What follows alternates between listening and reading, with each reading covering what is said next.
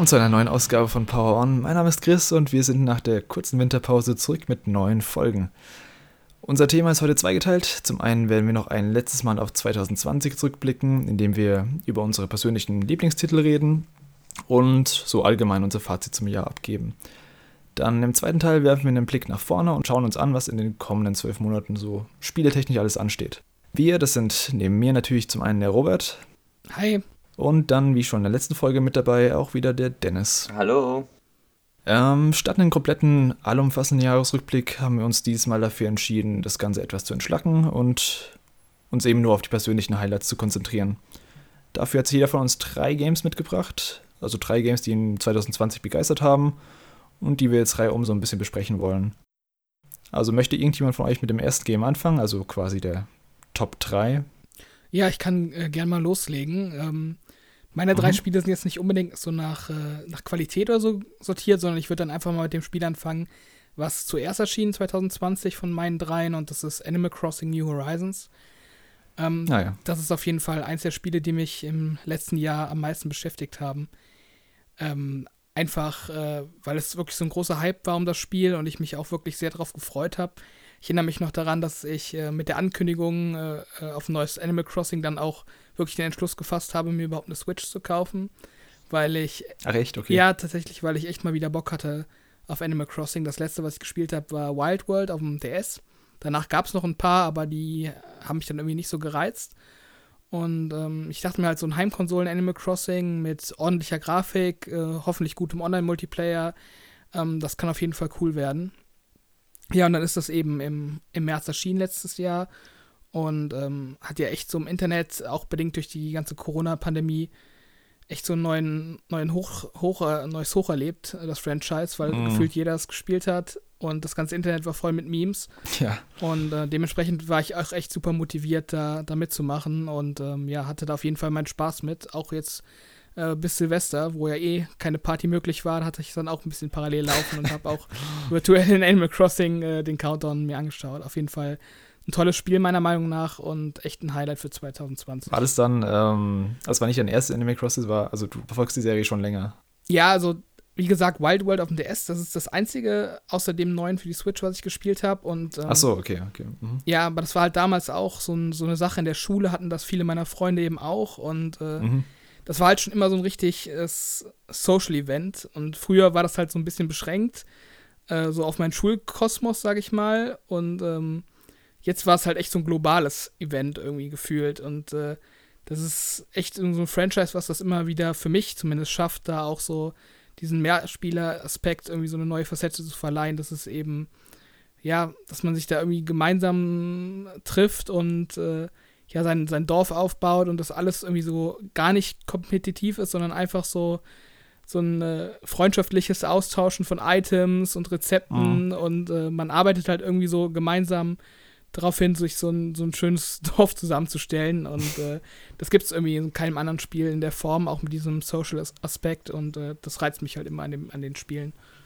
Ist es sowas, was du so mal abends reinlegst, oder ist es schon sowas, was du dann irgendwie zehn Stunden am Tag mal durchspielen kannst? Also die ersten 200 Stunden habe ich wirklich mehrere Stunden täglich gespielt, weil mhm. da eben der Hype so auf der Hochphase war und es so viel Neues auch gab im Vergleich zum DS-Teil. Ähm, also man kann ja jetzt neuerdings seine eigene Insel so ein bisschen terraformen und neue Klippen und Berge und Flüsse ziehen und auch Möbel draußen aufstellen. Das sind alles so Sachen, die kannte ich noch nicht und die sind auch, glaube ich, neu jetzt für den Switch-Teil. Und äh, dementsprechend hatte ich da viel zu tun und habe das auch voll ausgereizt. Und dann, ja, so über den Sommer hinweg, da hatte ich auch äh, in der Uni viel zu tun und dementsprechend auch nicht mehr so äh, die Zeit dafür. Und dann hat sich das so ein bisschen wieder verlaufen tatsächlich. Äh, da habe ich dann mal für 10 Minuten angemacht. Ähm, ein bisschen Unkraut gerupft und, und so alltägliche Aufgaben erledigt. Aber am Anfang habe ich es wirklich äh, stundenlang gespielt und quasi nichts anderes gemacht, weil man ja eh zu Hause saß und nichts zu tun hatte. Mhm. Ich musste auch sagen, dass ich da das ganze Jahr da irgendwie äh, FOMO hatte. Jeder hat es gespielt und ich nicht. Und äh, ich, mhm. ich, wollte unbedingt wissen, was da dran ist. Und jetzt habe ich auch mal wieder nach den Sales Ausschau gehalten, aber das Spiel wird ja auch einfach nicht günstiger. Jetzt habe ich es halt mhm. vor, ähm, vor vier, fünf Tagen habe ich es bekommen. Und äh, ja, ich habe mal rein. Ja, ich habe es jetzt auch. ähm, aber ich habe es jetzt bisher wenig reingespielt. Jetzt hat auch meine Frau mhm. meinen Spielstand übernommen und die, die spielt das jetzt. aber sie scheint Spaß dran zu haben. ja, es ist echt ein, ein also, cooles Spiel. Ich kann, ich kann verstehen, wo der Reiz dran liegt, weil äh, das ist schon so ein bisschen so, du, du hast gerade ein, irgendwas fertig gemacht und schon hast du die andere Aufgabe auch schon halb fertig und denkst du, ach, die, die mache ich auch noch. Und dann kommt wieder, mhm. ach, habe ich ja wieder ein paar Meilen gesammelt und dann machst du schon wieder was anderes und so. Ähm, das, ja. Dann führt eins zum anderen und plötzlich hast du ein schönes Haus da stehen und äh, dann denkst du, ach ja, dann kann man auch weitermachen.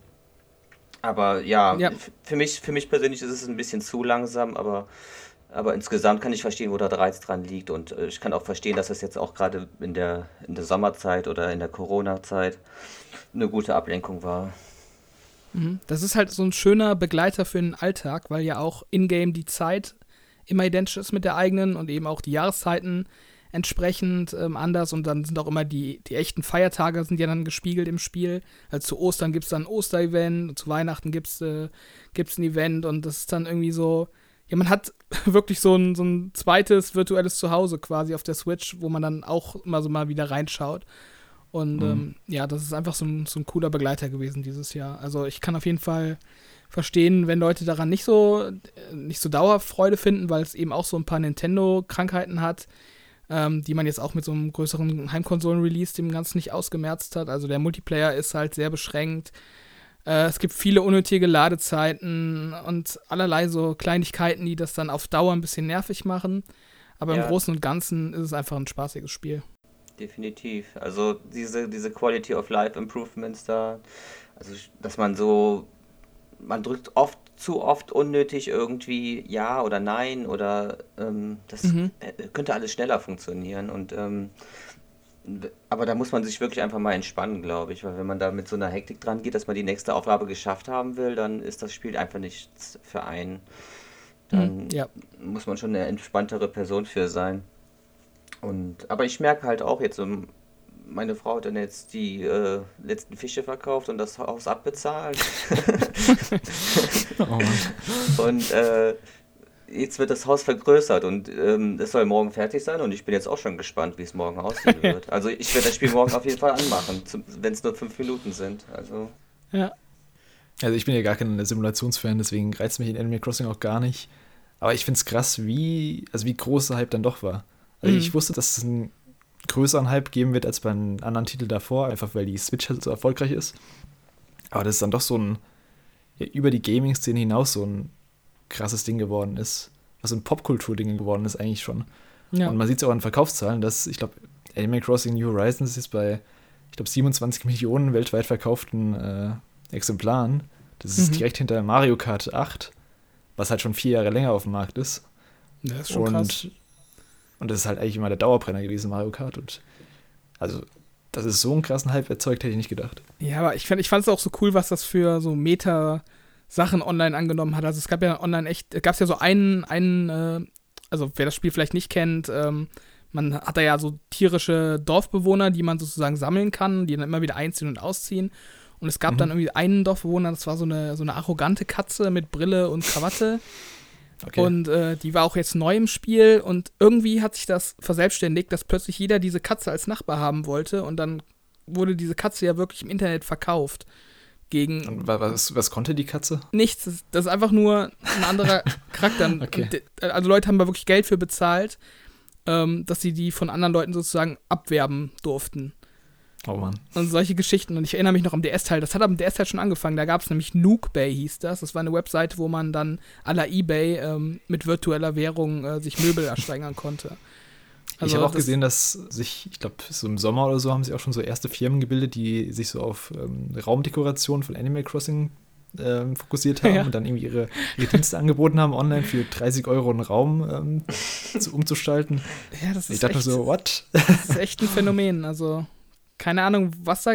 Es ist auch schwer zu beschreiben, weil es halt, wie gesagt, auch immer so, so kleine Störfaktoren hat, ähm, warum es dann trotzdem so einen Reiz trifft. Also irgendwie ist das so eine Kombination mhm. von vielen Sachen, die dann irgendwie so eine gute Mischung ergeben. Ja, also von außen wirkt es halt mega langweilig, wenn ich drauf gucke immer. Ich denke mal so, okay, jetzt angelt er einen Fisch und jetzt fängt er eine Spinne und jetzt äh, jedet der Unkraut. Okay. Es, es ist, es ist auch langweilig, aber irgendwie die gute Art von langweilig. Wenn du, wenn du Langeweile haben willst, dann. Dann. Mhm. Ja, das ist eigentlich eine gute Beschreibung. Man muss aber auch schon sagen, dass, äh, also eigentlich wäre das Spiel ja perfekt für Mikrotransaktionen geeignet und äh, muss man sagen, das ist eigentlich gut, dass es da keine gibt.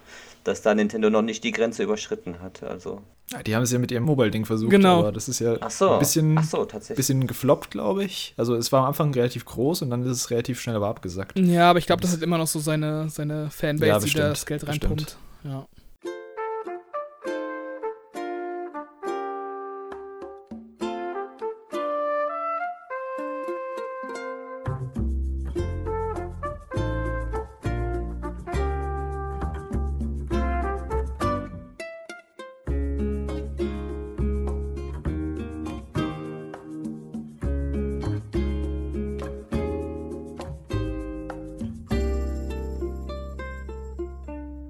Okay, wollen wir mal zum nächsten Titel gehen. Ähm, Dennis, hau du mal einen raus. Okay, ja, ähm, dann gehe ich auch besser mal nach dem Datum. Oder nee, ähm, fangen wir mal mit Ghost of Tsushima an, würde ich sagen. Das war jetzt ein Sony-Exclusive-Titel, einer der Mhm. drei großen dieses Jahr. Jupp. Ja, und äh, ja, es hat mich auch vollends überzeugt. Ähm, ich war am Anfang auch ein bisschen skeptisch, ob, da, ob ich da jetzt nicht wieder Open World Fatigue habe, ob das nicht zu, äh, zu ähnlich zu all den anderen Spielen ist, die man so kennt. Ja, sah auch sehr krass nach äh, Assassin's Creed aus in den ersten Ja, äh, ja. Gameplay-Trailer. Also Ich, ich, ich muss sagen, es ist das beste Assassin's Creed, was ich je gespielt habe. Und es ist, es ist kein Assassin's Creed. Also ja, es macht einfach alles richtig in dem, was es macht. So, also es erfindet wirklich nicht das Rad neu, aber ähm, alles fühlt sich besser an. Das Erkunden der Landschaft ähm, wird nicht durch Int- Interface gestört und ist mit diesem, mit diesem Wind-Feature recht äh, Das Wind-Feature war echt gut, ja. ja, das ist dann wirklich recht dynamisch gestaltet so. Und man wird so natürlich zum nächsten Ort geführt. Das Kämpfen funktioniert gut und ähm, also das, das Kampfsystem kann meiner Meinung nach das Spiel auch alleine tragen. Das hätte auch funktioniert, wenn das Spiel ein lineares Spiel gewesen wäre und man sich einfach nur so durch Gegnerhorden geschnetzelt hätte. Das hätte, das hätte auch funktioniert. Also so gut ist das Kampfsystem meiner Meinung nach und äh, ja, äh, die Präsentation, die stimmt, die stimmt meistens und äh, eigentlich immer. Und audiovisuell ist das einfach wirklich äh, oberste Klasse. Da kann man jetzt nicht nichts sagen. Und äh, im zweiten Akt gab es eine der bestinszeniertesten Missionen, die ich so seit langem gespielt habe. Recht, okay. Es ist mir richtig gut in Erinnerung geblieben, ja.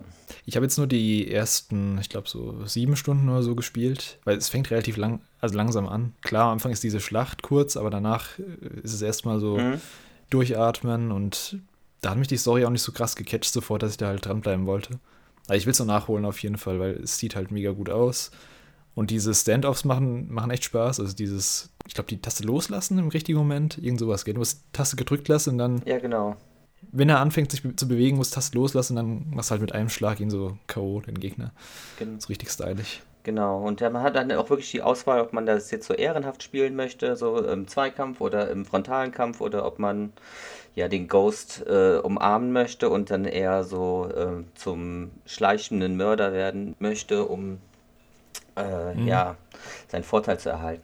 Und ähm, ich finde, das macht die Story ja auch ganz gut. Ich meine, die ist jetzt nicht atemberaubend oder erfindet das Rad neu oder so, aber ähm, ich finde die Charaktere, die dann später auch vorgestellt werden oder die du dann ähm, wieder triffst und die Verwandlung des Protagonisten, wie heißt der Jin, glaube ich, äh, Jin, genau. ja, im Verlaufe des Spiels, die ist schon wirklich gut gelungen, meiner Meinung nach. Also ich persönlich habe dann auch erstmal diesen ehrenhaften Weg gespielt und im Verlauf der Story habe ich mir auch gedacht, ja, könnte man mal langsam zu diesen Geistertaktiken zugreifen und das, äh, ich fand, das war eine gute, das war so eine gute Transition. Aber an der, an der Story ändert es nichts, oder ob du jetzt ehrenhaft spielst oder nicht ehrenhaft. Nein, nein, nein.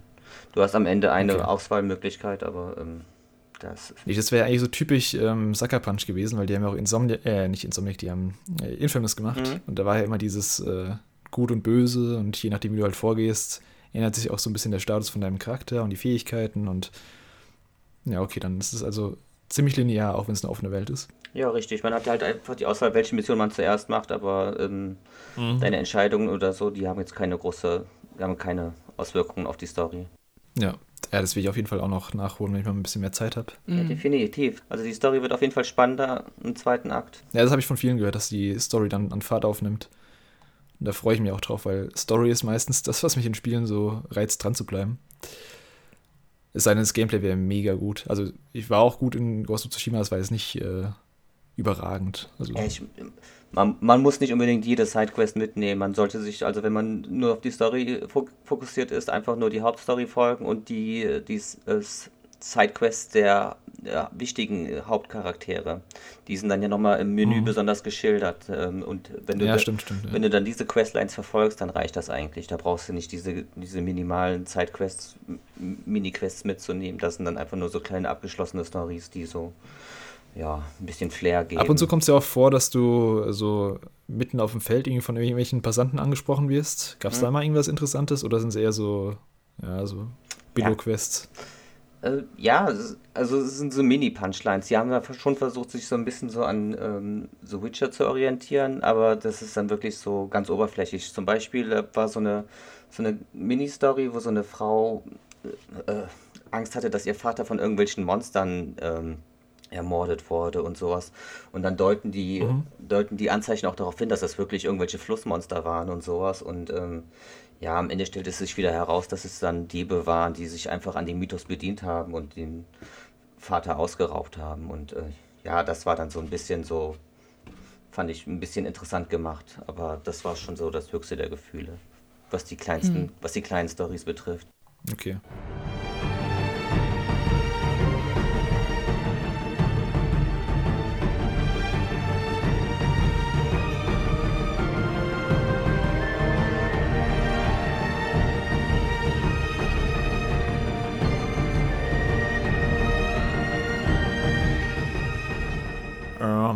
Mal zum nächsten Titel gehen und ich nehme einfach mal auch chronologisch, müsste passen, müsste im Februar rausgekommen sein, genau.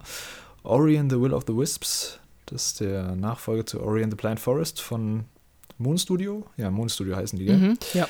Und da habe ich den ersten Teil auch gespielt, aber ich habe den nie durchgespielt. Hat mich irgendwie spielerisch nicht so packen können, auch wenn er halt mega gut aussah und auch die Musik war richtig toll und sowas.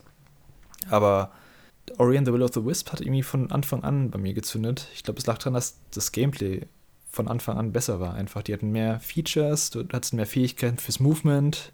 Es ging alles ein bisschen zackiger und es, vor allem das Kampfsystem ist jetzt meiner Meinung nach viel besser als beim ersten Teil. Das ist eben so ein mhm. Action-Kampfsystem, so ein direktes Action-Kampfsystem mit Ausweichen und verschiedenen Waffen. Und im ersten Teil hast du ja nur diese Flamme, oder war das das? Wo du einfach ja, so genau. indirekt zuschlägst. Das fand ich ganz merkwürdig irgendwie. Ja, und der zweite Teil führt die Formel, die der erste Teil hatte, finde ich irgendwie nur besser fort, eben wegen den Verbesserungen und es sieht auch noch mal ein Stück besser aus. Ja, das einzige Problem war mir, dass ähm, die Technik zum Launch noch nicht so ganz rund war. Also ich habe es auf der Xbox One S gespielt. Da gab es, also ich habe häufig mal die Karte geöffnet, einfach um mich zu orientieren. Und äh, beim Kartenladen gab es immer so ein, so ein Mini-Freeze, so für so mhm. zwei Sekunden und dann ging es weiter. Und es hat halt schon ein bisschen genervt, wenn es immer, wenn du halt irgendwie die Karte dreimal pro fünf Minuten aufrufst und dann so einen Mini-Ruckler hast. Aber insgesamt ist es echt ein richtig tolles Spiel gewesen und das kann ich jedem empfehlen, auf jeden Fall, der Metroidvanias oder auch einfach schöne Jump'n'Runs mag. Mhm. Und übrigens, ähm, gegen das zum ersten Teil haben sich auch viele an Hollow Knight äh, orientiert, beziehungsweise abgeschaut, was ich gar nicht negativ finde, weil die haben ein paar gute Sachen da rausgenommen, gerade zum Beispiel der Kartenhändler, also dass du ein Gebiet selbstständig erkundest, aber wenn du dann den Kartenhändler findest, kannst du die Karte von ihm kaufen und kannst du die, das ganze Gebiet aufdecken für dich. Das, das war immer so ein schöner, so ein schöner Progress-Fortschritt. Ja, kann ich auf jeden Fall mich auch anschließen bei dem, bei dem Lob. Ich hatte das auf jeden Fall auch in meiner näheren Auswahl jetzt für den Rückblick. Ähm, mhm. Ja, auf jeden Fall ein tolles Spiel. Ähm, auch wieder eine nette Story. Ich fand auch den Twist am Ende fand ich äh, ziemlich gut. Also, ähm, es gibt ja so ein, ich, ohne jetzt groß zu spoilen, es gibt ja so einen Erzähler, äh, der das Spiel über die ganze Zeit die, die Ereignisse kommentiert mhm. und auch schon im ersten Teil. Und äh, dem Bezug gibt es halt einen Twist, den fand ich ganz cool. Und ja, wie du sagst, äh, das Kampfsystem ist auf jeden Fall einfach ansprechender gestaltet, weil man dadurch auch bessere Bosskämpfe hatte als im ersten Teil. Ja. Und ähm, ja, ich finde halt auch, dass Ori somit die beste Steuerung hat für so 2D-Plattformer. Also für mich stimmt da irgendwie so die Physik von den Sprüngen und irgendwie dieses Gefühl, den, den durch die Level zu steuern, da komme ich irgendwie super gut mit klar. Das, da rutscht nichts irgendwie weg, man landet immer genau da, wo man will und ähm, ja, auf jeden Fall ein rundum eigentlich gelungenes Spiel. Also, du hast ja auch relativ früh diesen ähm, Doppelsprung und dann dieses Gleiten hast du ja auch schon relativ früh. Das, das, das bringt eben viel mhm. Dynamik mhm. rein, finde ich. Mhm. Walljump, dann ein bisschen da runtergleiten, dann da ein Jump nach unten und ja, das ist auf jeden Fall. Also, die haben sich ja schon viel Mühe gegeben. Ich glaube, das war jetzt auch vom ersten Teil zum zweiten waren es auch fast fünf Jahre oder so Unterschied. Also, die haben da echt viel Zeit reingepackt. Ja. Wenn es eins gibt, was ich, glaube ich, ein bisschen schlechter fand als beim ersten Teil, ist der Schwierigkeitsgrad. Also beim ersten Teil musste man sich ja ähm, quasi selber Checkpoints erstellen auf Kosten von Ressourcen, die man für ja, andere Sachen verwenden könnte. Und mhm. ähm, im zweiten Teil hat man jetzt eben so automatische Checkpoints und die waren mir fast schon ein bisschen zu ähm, ja, gnädig. Also beim ersten Teil hatte man immer noch so ein bisschen so den Nervenkitzel, dass man irgendwie äh, ja bis zum nächsten Checkpoint sich irgendwie durcharbeiten muss und dann halt auch mal eine Stelle mehrmals versuchen muss und ja, mhm. diese, diesen, diese Spannung hat beim zweiten Teil meiner Meinung nach ein bisschen gefehlt, aber ist jetzt halt so ein kleiner Kritikpunkt, aber alles in allem fand ich den doch. Nee, da muss ich dir zustimmen. Das war auch einer meiner Kritikpunkte. Eigentlich ja. so, und ich fand den sogar die, recht groß, den Kritikpunkt. Ab der zweiten Hälfte konnte man sich quasi einfach, nämlich mit der vielen Energie, die man hatte, einfach so durchs, äh, mit Brute Force durchs, durchs, durchs Spiel äh, kämpfen quasi. Man musste viele der Herausforderungen gar nicht so richtig schaffen. Mhm. Und ähm, ja, das hat einfach das Spiel so gebrochen an manchen Stellen. Ich bin jetzt auch eine der Ausnahmen, die, glaube ich, den ersten Teil besser fand als den zweiten insgesamt. Ich glaube, da gibt es noch ein paar andere, aber ja. Ja, es, es war ein gutes Spiel insgesamt. Ich, ich war halt ein bisschen, vielleicht ein bisschen zu enttäuscht davon, ungerechtfertigterweise. Mhm. Ich habe einfach ein bisschen mehr erwartet, glaube ich. Und ich habe es auch auf der Switch gespielt, wo es dann halt ähm, ja, es, auf dem kleinen Bildschirm fand ich, also ich habe es auf dem Handheld-Modus gespielt, da, da mhm. war einfach oft die Übersicht nicht so gut, wie sie hätte sein können. Und mhm. okay, das, das kommt dazu. Ja, ja und wenn ich es dann auf dem großen Bildschirm gespielt habe, dann war es doch ein bisschen unscharf, weil es war noch nicht mal, glaube ich, voll ja. HD gewesen.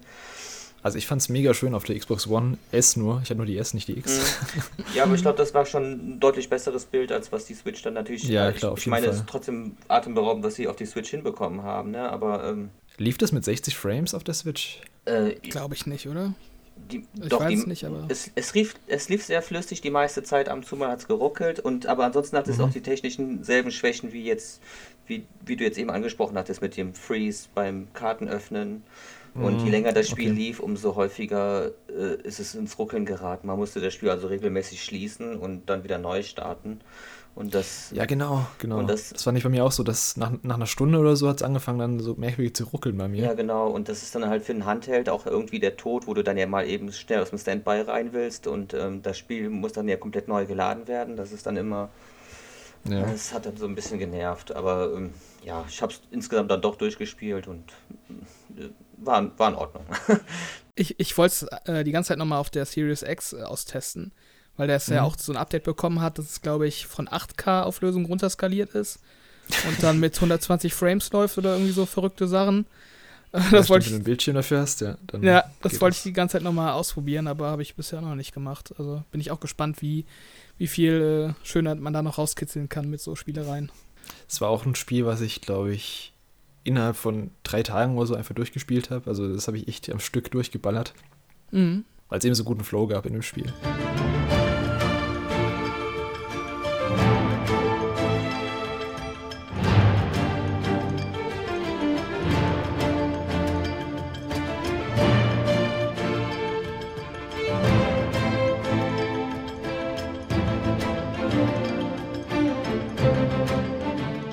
Mein zweites äh, Spiel, was ich hier nennen möchte, ist Doom Eternal. Das ist zwar zeitgleich, wirklich am selben Tag wie Animal Crossing erschienen, aber ich habe es dann erst äh, wesentlich später im Jahr gespielt, also so im Sommer rum, als es dann im Xbox Game Pass eben rausgekommen ist. Mhm. Und äh, das hat mich echt super überrascht, weil ich den 2016er Teil auch gut fand, aber echt nicht so, ja, so, so, so gut wie viele andere. Und Eternal hat da irgendwie äh, die bessere Mischung gehabt. Also das Pacing war besser, ähm, es gab irgendwie coolere Waffen und äh, die Gegner waren interessanter, weil die Gegner mehr so Schwachpunkte hatten, die man gezielt ansteuern konnte. Mhm. Und ähm, ja, alles in allem fand ich das Spiel echt, echt gut. es hatte auch einen ordentlichen Umfang, also es war jetzt nicht so ein, so ein übertrieben langes Spiel, aber auch nicht zu kurz. Man hat wirklich was für sein Geld bekommen und äh, ja, auch wirklich herausfordernd. Das äh, hat mich ehrlich gesagt selten in, in Shootern. Also entweder hat man eben so einen Call of Duty Schwierigkeitsgrad, wo dann irgendwie so ein Schuss aus dem Nichts von einem äh, Gegner kommt, der irgendwo hinter einem gespawnt ist, wo es dann mhm. quasi schon so unfair wird, wenn man es auf einen höheren Schwierigkeitsgrad stellt. Ähm, oder die Shooter sind oft viel zu einfach. Und Doom Eternal ist einfach herausfordernd, weil man selbst auf den niedrigeren Schwierigkeitsgraden ständig in Bewegung sein muss und ständig ja, so alle Möglichkeiten ausschöpfen muss, die der, die der Charakter hat. Und äh, das hat man wirklich selten in Spielen und ähm, das hat mich dann auch wirklich an der Stange gehalten und ich habe es dann auch echt täglich ein paar Stunden gespielt, bis ich es dann durch hatte.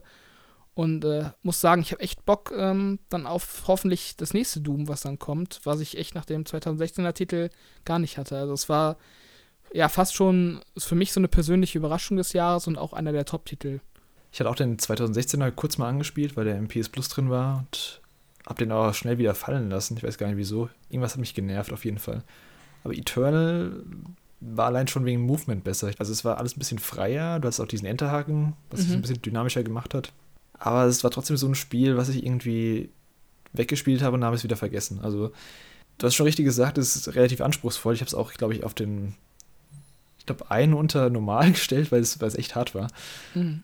Und ja, wie gesagt, das, das hat schon Spaß gemacht, aber irgendwie war das so ein Dauergeballer, was ich dann auch nicht die ganze Zeit haben konnte. Das war, klar, ich habe es dann zwei Stunden gespielt, danach hat er erstmal in den Kopf getrönt. Mhm. Ja, das ist, das ist aber auch irgendwie so der Reiz. Ich hatte dann auch gerade neue, ähm, neues Headset, neues Gaming-Headset. Und mhm. äh, ich hatte dann echt so einen richtigen Flow, weil ich das Headset aufgesetzt habe und dann einfach nur das Zimmer verdunkelt und dann echt so zwei Stunden sich durch so Dämonen geballert. Das äh, hatte irgendwie was. Also, das war wirklich so ein Kontrastprogramm ähm, ja, ich, ich habe halt äh, Uni-Arbeit gehabt diese, diesen Sommer, wie gesagt, und äh, mhm. das war dann halt so der, der perfekte Ausgleich zu dem nervigen, langweiligen Lesen von wissenschaftlichen Texten ähm, hin mhm. zu, zu so Fratzengeballer. Und irgendwie, ja, das hat auf jeden Fall meinen Sommer so ein bisschen gerettet, muss ich sagen. Im Gegensatz zu dir fand ich es aber, ich fand es ein bisschen zu lang, das Spiel. Also, ich fand die Gegnervielfalt nicht so krass. Also, es gab, keine Ahnung, eine Handvoll an Gegnertypen, die sich dann aber dauernd wiederholt haben. Und ähm, ich glaube, 18 Stunden hatte ich am Schluss oder so, was ja, ich schon ziemlich krass finde für so einen Singleplayer-Shooter. Ja, und die Areale fand ich jetzt auch nicht so krass unterschiedlich. Es war oft dieses höllenartige, klar, Doom ist halt so, aber mhm. es war trotzdem sehr, sehr monoton auf die, die Umgebung. Das habe ich ja nicht so gereizt, dann voranzuschreiten und die Story ist halt eh, also klar, Story ist egal, aber ich bin halt jemand, den die Story immer viel reizt bei Spielen und mhm. ich habe die Cutscenes weggedrückt, weil es mir zu langatmig war. ich finde, die haben dafür, dass die Story scheiße war, haben sie zu viel Zeit auf die Story gesetzt. Ja, die Story, ähm, ja, ist halt, also ich habe es mir dann auch auf mich für mich selber so runtergebrochen auf, man ist der krasse Badass Motherfucker, der da äh, die Dämonen mhm. killt und das hat mir dann auch gereicht. Ich erinnere mich noch dran, dass man da auch ständig so, so Kodexe gefunden hat im Spiel. Ja, ähm, keine Ahnung, ey. Die habe ich auch direkt weggeklickt oder, also, das war halt echt so super. Also, die waren auch umfangreich und ich hatte dann auch keinen Bock, so zwischen den, zwischen den Kämpfen mich da erstmal fünf Minuten hinzusetzen und irgendwie die Lore von irgendeinem Dämonenpriester XY zu lesen. Also, das ist halt mhm. halt so ein bisschen überflüssig, meiner Meinung nach. Ich könnte halt nicht mal jetzt so zusammenfassen, was es überhaupt ging. Du hast irgendwie so vier Typen äh, killen müssen, war das nicht so? Ja. so vier ja. Hex Hexenmeister oder so, aber waren die jetzt böse oder ich glaube, am Ende haben die versucht, so einen Twist nochmal mit reinzubringen, der dann irgendwie überhaupt nicht gezündet hat bei mir. Ja, es ist, ähm, es ist auch, ich, also so viel mehr als was du gerade gesagt hast, ist bei mir auch nicht hängen geblieben von der Story. Also von mir aus können die halt echt einfach die Story komplett, also komplett wegmachen und einfach nur so, so Level bauen, wo du halt dich durchballerst. Mhm. Ich, bräuch, ich bräuchte da keinen Kontext für. Ich fand die, die Cutscenes fand ich aber tatsächlich teilweise ganz lustig, weil es dann auch so Momente gibt, wo man dann eben ähm, in, so, in so Raumstationen oder was auch immer kommt, wo eben andere Menschen sind und äh, die, die mhm. es ist dann halt ganz lustig, diesen Kontrast zu sehen zwischen dem Doomslayer und irgendwie so Otto normal äh, Büroangestellten. Äh, da gab es dann so ein paar ganz lustige Momente. Aber ja, alles in allem ist die Story auf jeden Fall nicht so der treibende Faktor bei dem Spiel bist ja auch in deiner, in deiner Hub-Area sozusagen, deinem Raumschiff. Das mhm. fand ich eigentlich ganz cool, aber ich fand es ein bisschen unterbenutzt. Also du bist da ab und zu mal reingegangen, aber da gab es nicht viel zu machen, oder? Also du konntest deine gesammelten äh, Achievements da angucken. Mhm. Ja. Weil das war so groß, deswegen, ich dachte, da, da gibt es irgendwie noch Secrets oder irgendwelche Extra-Level oder so, aber. Ja, es gibt da so, ein, so einen Trainingsraum, gibt es da, wo man eben so ähm, ja, seine Waffen testen kann. Äh, dann gibt es da halt so verschiedene an, also so Anzugskins freizuschalten durch so Sammelgegenstände, die man im Spiel sammelt. Aber ja, das mhm. ist auf jeden Fall auch so was, was mich ein bisschen irritiert hat, weil man da auch echt äh, weit. Ich weit als verlaufen. Kann. Ja, ja ich, ich weiß, was du das meinst. So, wo, geht, wo geht's zur nächsten Story, wo geht's zum nächsten ähm, Level und äh, keine Ahnung. ja, das stimmt schon. Aber ich fand auf jeden Fall auch, ähm, weil du sagst, die Level sind so gleichförmig, das ist, finde ich, ist auf jeden mhm. Fall viel besser gewesen als im 2016er Teil. Also sowohl was sein. so die optische Gestaltung angeht, als auch so die, die Arenen an sich. Das war alles äh, meiner Meinung nach ein bisschen besser gemacht.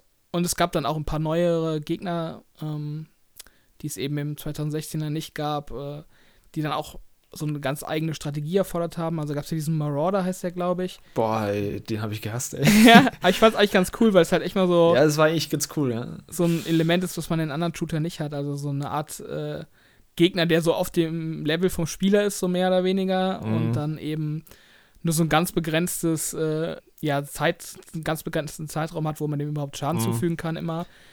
Und, ja, du musst äh, den quasi, quasi parieren, musst du den quasi. Und dann wird er irgendwie kurz geschwächt und dann mhm. kannst du den abschießen, oder? Also. Ja, genau. Und das war nicht so einfach. Also. Nee, das war nicht so einfach, weil eben auch äh, 10.000 andere Gegner dann meistens noch durchs Level ja. äh, huschen und dich angreifen wollen. Oder wenn mal zwei oder drei von denen dazu kamen, das, das wurde heftig. Ja, ja. Würdet ihr denn beide sagen, dass das Spiel besser ist als der erste Teil? Ich jo, also ich habe den ersten nicht viel ja. gespielt, aber ähm, also das, das sagte schon alles, dass ich Eternal jetzt durchgespielt habe und äh, Doom 2016 gar nicht. also nicht viel, ich glaube ein, zwei Stunden habe ich das gespielt. Mhm. Also auf jeden Fall schon der bessere Einstieg auf jeden Fall zumindest, das kann ich sagen. Ja, es scheiden sich aber auch so ein bisschen die Geister daran, was ich so mitbekommen habe. Also vielen ist das dann Echt? auch schon too much äh, weil man jetzt auch so verschiedene Granaten hat, die man dann noch äh, einsetzen kann und irgendwie der Nahkampf ist äh, ausgebaut und ich habe immer einfach alles weggeworfen.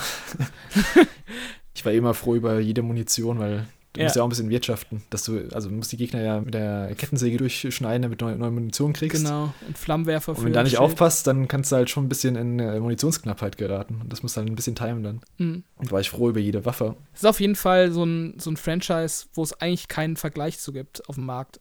Also vom Gameplay ja, her. Habe ich auf jeden Fall noch im Blick, den zweiten Teil. Ja, ich habe den ersten mhm. durchgespielt, und, aber ich fand den ab der Hälfte sehr monoton, den ersten Teil. Ja. Mhm. Und ja. Äh, ist das beim wenn das beim zweiten besser ist oder so, dann.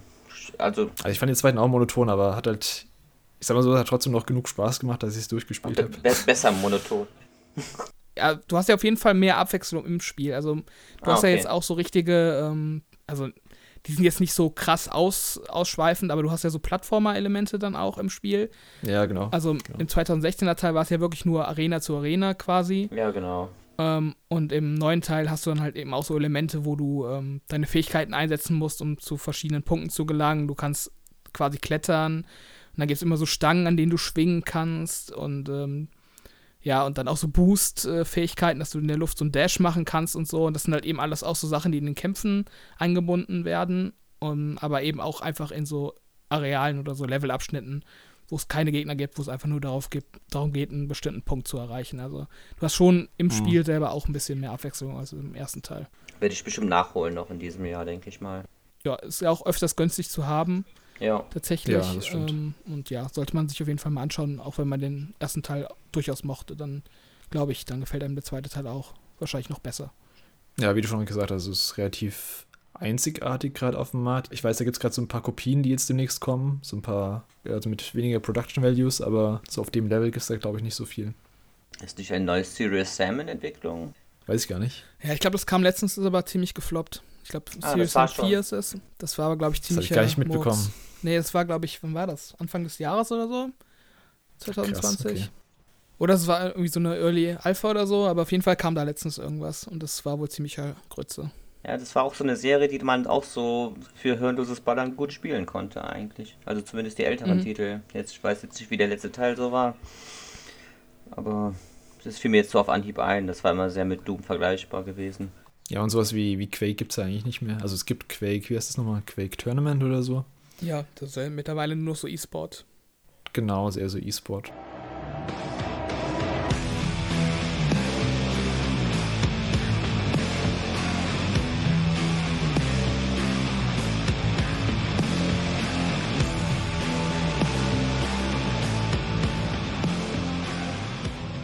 Ähm, da wollen wir weitermachen. Dennis, hau du mal wieder einen raus. Mm, okay. Mm, also dann gehen wir mal zu The Last of Us Part 2.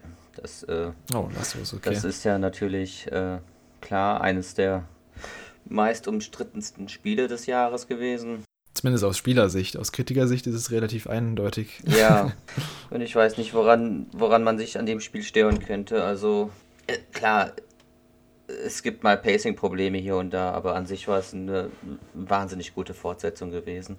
Mm, die Fall. also äh, in jeder Hinsicht total überzeugt hat. Also mich auf jeden Fall. Und äh, also ich weiß nicht, ob wir jetzt hier spoilern sollen oder nicht, aber ich finde, das ist schon ein sehr wichtiges Spiel gewesen, was jeder, der mal, der eine Playstation hat, das auch unbedingt mal spielen sollte. Ja, versuchst du umschiffen, die Spoiler. Puh. Wie umschifft man das jetzt, ohne den Reiz vorauszunehmen? Nun ja, die, äh, die Story, die überrascht. Ja, auf jeden Fall. Und das Gameplay-Element wird, äh, du, du, als Spieler wirst damit reingenommen. In die, also du erlebst nicht nur den Film mit, sondern du, du wirst ja Teil des, des Films, des Geschehens und mhm. dir als Spieler wird etwas aufgezwungen, was dir unangenehm ist. Und das auch die ganze Zeit über. Und ähm, es ist so, ein, so, eine Art Experiment quasi, was mit dem Spieler gemacht wird. Und äh, das finde ich äußerst interessant. Und ich kenne auch kein vergleichbares Spiel, wo das so gemacht wird, so, so konsequent durchgezogen wird bis zum Ende. Mhm. Und naja, das Spiel geht einem auch einfach nicht aus dem Kopf raus. Ne? Irgendso, bei mir war es zumindest so. Ich musste lange drüber nachdenken. Ja. Oft war es so, dass man sich während des Spiels irgendwie äh, sich so ein bisschen geärgert hat oder nicht so richtig den Spaß gesehen hat, ne? Aber irgendwie, andererseits war ich dann doch, doch so gefesselt von der, von der Story, von dem, was das Spiel von mir wollte, dass ich dann doch einfach äh, ja immer konsequent weitergespielt habe, bis es durch war. Ja, also ich finde es auf jeden Fall krass, was die sich getraut haben als AAA ähm, Vorzeigestudio von Sony.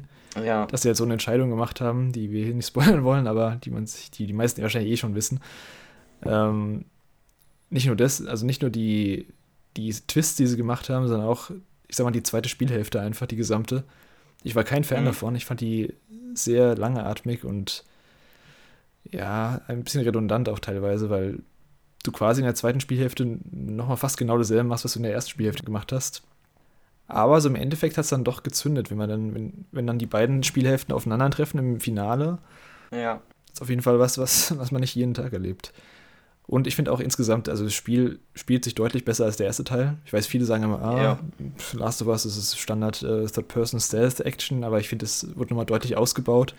Auch dadurch, dass sie halt eben, also animationstechnisch ist es mega krass, was sie da machen. Also, wenn du, keine Ahnung, wenn du, wenn du einen Gegner an die Tür knallst und dann irgendwie unter irgendeinen Stuhl rutschst und dann von da aus eine, eine, Flasche wirfst durchs Fenster, was dann wieder jemand anderen. Also das ist schon, was du alles anstellen ja, kannst, ist schon krass. Das machen halt die meisten nicht, weil sie, keine Ahnung, weil sie es entweder nicht so ganz drauf haben wahrscheinlich oder auch die Möglichkeiten gar nicht sehen, die, es, die das Spiel einem bietet. Aber es bietet einem ja. ziemlich viele Möglichkeiten. Ja, genau. Das, das, das ist, glaube ich, auch so ein Punkt, der wirklich oft übersehen wird. Da wird dann so sicher gespielt, so in Deckung geblieben und äh, von, der, von der Entfernung geschossen. Aber wenn du all die Möglichkeiten benutzt, die das Kampfsystem oder das, äh, das, das Action-System da dir bietet, dann hast du da so ein dynamisches äh, Action-Spektakel laufen. Das ist so Wahnsinn, wie, das, wie der Nahkampf in die, in die Schusssequenzen übergeht und ja. das geht dann wieder ins Schleichen über und äh, ach, weiß ich nicht, dann übernimmst du einen Gegner von hinten und, und hältst ihn als Schutzschild vor dir und die, die Gegner reagieren darauf und wollen ihren Kameraden nicht abschießen und äh, das nutzt du dann zu deinem Vorteil, was weiß ich, läufst ins Gras, versteckst dich da und äh, dann wirfst du eine Flasche auf den Gegner, wie du sagtest, ja, und dann legst eine Falle hin und das alles innerhalb von fünf bis zehn Minuten quasi, ne? Mhm. Und äh, das ist dann so richtig gebündelter Action-Abschnitt. Also das ist, das ist echt, da habe ich mir manchmal echt ein bisschen mehr von gewünscht. Das war mir dann manchmal zu rar gesät sogar, ne? Also früher waren die Leute ja so, die haben gesagt, ah, ist, äh, Naughty Dog baut immer zu viele Gegnerwellen in ihre Spiele ein. äh, das wird zu langweilig, aber bei dem Spiel wollte ich mehr davon und das war mir schon fast zu wenig. Ich finde, es gab auch ein bisschen zu wenige, also Infizierte, beziehungsweise die Infizierten waren nicht mehr so eine krasse Herausforderung, finde ich, wie im ersten Teil. Also gerade ja, die Klicker, die wurden ja mega entschärft, weil jetzt ja, du hast ja quasi jetzt ein Messer, was du immer benutzen kannst, zumindest in der zweiten Spielhälfte, wenn ich mich nicht recht äh, irre. Andersrum. Ach, echt? Andersrum, Andersrum. war es, genau. Also du kannst, mhm. Klicker musst du ja im ersten Teil, hast du ja so ein Messer, was du halt zweimal benutzen kannst. Mhm. Oder einmal nur, ich weiß gar nicht. Ich glaube, zweimal konntest du es benutzen. Und jetzt kannst du halt in der ersten Spielhälfte einfach, das ist halt so ein Dauermesser, was du überall einsetzen kannst. dafür gibt es zwar auch ein paar neue Gegnertypen, aber ähm, die fand ich jetzt auch nicht so krass ähm, weltbewegend. Ja, das ist nämlich auch, was ich gerade fragen wollte. Also ich habe den zweiten Teil mhm. noch nicht gespielt. Ich spare mir den genauso wie Tsushima dafür auf, wenn ich dann meine PS5 habe. Ähm, ja, gute Entscheidung. Aber ich habe halt echt wenig irgendwie so von den, von den Zombies mitbekommen, so im ganzen Marketing und halt auch so im mhm. Gespräch danach. Also ich erinnere mich halt noch daran, dass, dass diese Idee von diesen ja, Pilzinfizierten äh, auch irgendwie ziemlich äh, gut ankam, so im, im ja, im allgemeinen Ges Gespräch um das Spiel, also immer diese Klicker mit diesen Klickergeräuschen und so, das war halt irgendwie für ja. so ein Zombie. Ja, ist schon ikonisch, ja. Das war halt so was Neues und irgendwie im zweiten Teil habe ich davon echt nichts mitbekommen. Ich weiß nicht, ob es daran liegt, dass das jetzt so von der Story komplett überschattet wurde oder ob es da irgendwie so ein bisschen vernachlässigt wurde, also, da auch irgendwie neue coole Gegnertypen wirklich so. Meiner Meinung nach da gab es ja genug Abschnitte mit Zombies. Also das war mir. Also ich habe lieber gegen die Menschen gekämpft, das fand ich spannender. Echt? Okay, ich nicht. ich fand das schon mit den Zombies ein bisschen. Ähm, weiß ich, ich mochte die Menschen nicht so sehr. Gerade diese, ähm, es gibt ja die, diese mehreren Fraktionen, da gibt es einmal diese Fraktion mit den mhm. äh, Kapuzenträgern, sage ich mal, die immer so rumpfeifen. Das war eine coole Idee, aber die haben mich so genervt mit ihren, also die Pfeifen, da hast du schon einen Pfeil in der Brust. bist, ach, das hat mich so genervt. Ah, da war so ein Nervenkitzel dabei.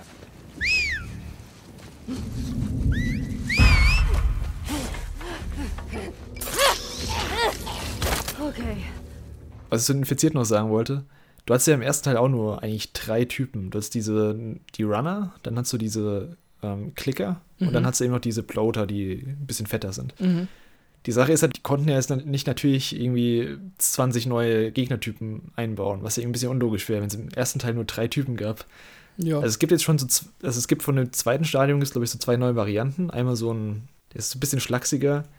Und dann gibt es noch diese, die explodieren können. Wie heißen die nochmal? Shamblers und das. Shamblers, genau.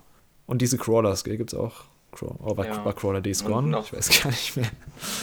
Und ähm, noch so ein et etwas größeres, was man jetzt naja, es wäre dann Spoiler wahrscheinlich auch. Das wollte ich gerade noch sagen. Also es gibt dann halt echt einen Punkt, wo du gegen einen gegen eine neue Variante kämpfst, die richtig gut war, finde ich. Also das war so richtig mhm. so eine mhm. Kulmination von den Infizierten und das war ein richtiger Bosskampf und der hat so richtig Resident Evil-like äh, angemutet und das gab es im ersten Teil nicht und das fand ich richtig cool. Mhm. Es gab ein paar Highlights meiner Meinung nach in dem Spiel. Also so Stichwort Scharfschütze war. Der hat mich Nerven gekostet. ich weiß nicht, ob ich da was falsch gemacht habe, aber ich habe das, glaube ich, keine Ahnung, 20 Mal oder so wiederholt, also, die Stelle. Also ich hatte da oft so, so, so Gänsehaut bei dem Spiel. Oder ich musste kurz Pause machen nach bestimmten Stellen, weil mich das so, äh, so mitgenommen hat alles. Also das hatte ich selten wirklich. Also das, ist, das kann ich unterschreiben. Also es war auf jeden Fall das Game, was mich dieses Jahr am meisten mitgenommen hat. Emotional und ähm, man ist nach dem Durchspielen einfach so fertig irgendwie. Man ist genau. nicht unbedingt glücklich, aber man ist so fertig. Aber das ist eine besondere Erfahrung, die sonst kein anderes Spiel so ge mir geboten hat. Ja, also wie gesagt, ich war auch nicht mit allen Entscheidungen komplett zufrieden. Ich fand das Ende hätte ich mir ein bisschen anders vorgestellt. Und wie gesagt, die zweite Spielhälfte fand ich auch nicht so geil. Aber insgesamt war es halt trotzdem, also als Gesamtpaket war es halt trotzdem so ein krass gutes ja. Ding, was ich, äh, ich kann den einfach nur in mein Lob aussprechen. Also das macht halt sonst kein ja. anderes Studio so auf dem Produktionslevel. Ja, man kann nur hoffen, dass das jetzt äh, diese, dieser Backlash, der jetzt von diesen paar Verrückten kam, dass der nicht jetzt irgendwie den anderen Entwicklern Angst gemacht hat, sondern dass die weiterhin äh, mutig neue Ideen verfolgen. Das, also ja, sowas brauchen wir. Das sowas brauchen wir von allen Studios, meiner Meinung nach. Also kommerziell war es ja mega erfolgreich, deswegen glaube ich, da gucken die eher drauf, als auf irgendwelche kleinen Shitstorm von irgendwelchen Randgruppen, die keinen interessieren. Gott sei Dank, ja. ja.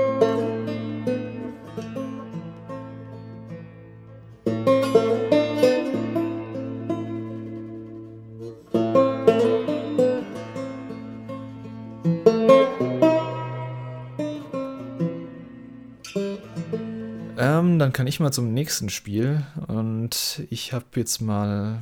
Mh, hm, okay, ich nehme mein zweitplatziertes, ähm, Persona 5 Royal. Das Original Persona 5 war mein Spiel des Jahres 2017. Und Royal ist jetzt quasi die erweiterte Version mit, ja, man kann es ein bisschen so auch als Game of the Year Edition nennen. Das sind neue Abschnitte dabei, Gameplay-Elemente wurden verbessert, ähm, es wurden Dungeons gestreamlined, es wurden neue Gameplay-Features hinzugefügt.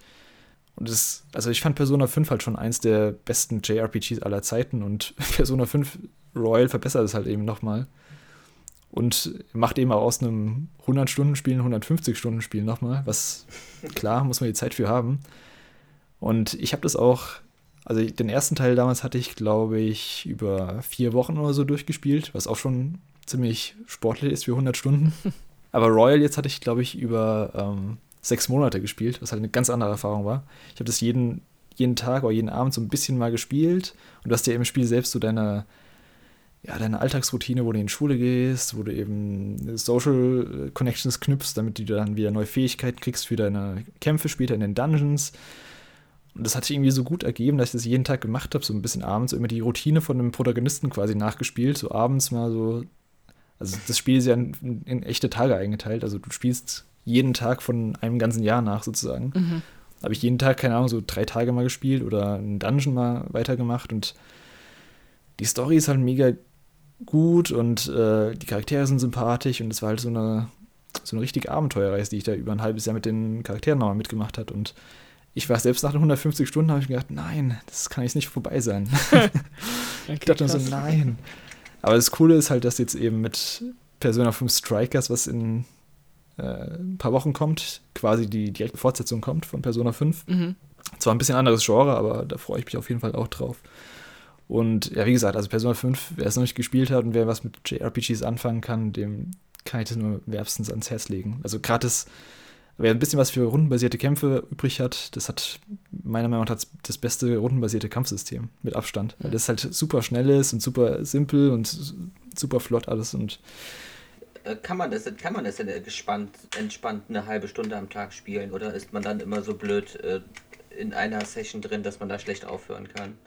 Doch, kannst du schon spielen. Ähm, weil äh, Zeit ist ja das große Problem bei dem Spiel. 150 Stunden ist ja eine Investition, die man ja vorher äh, ja, auf jeden Fall. sollte. Ich, ich würde halt, du brauchst halt ein bisschen, um reinzukommen, um halt, um halt das Konzept von Persona zu verstehen. Das ist halt so ein, dass du so deine eigenen, deine eigenen Optionen auswählen kannst jeden Tag. Du musst halt jeden Tag überlegen, hey, also du musst jeden Tag in die Schule gehen danach kannst du halt sagen, okay, jetzt gehe ich da, keine Ahnung, Nebenquest machen, gehe da irgendwie angeln oder jetzt treffe ich mit dem einen Typ Dart spielen und bis mal in den Rhythmus reinkommst, dass du halt verstehst, ah, okay, ich, ich muss mich eigentlich nicht hetzen lassen, ich kann eigentlich machen, was ich will und alles, was ich mache, bringt mir irgendwie einen Fortschritt. Ich glaube, bis du da mal drin bist in diesem, in diesem Loop, also quasi dass dieses Social Life, dass du das so ein bisschen ähm, verstehst oder dann gleichzeitig auch noch die, die Dungeons, die ja so ein bisschen davon, ja, nicht abgekoppelt sind, aber die, ist quasi, wenn du in Dungeons reingehst, da bleibt sozusagen der Tag stehen. Okay. Der Tag geht nicht weiter und kannst halt ein Dungeon, was halt ungefähr, keine Ahnung, acht Stunden dauert, ein Dungeon, kannst du theoretisch an einem Tag durchspielen.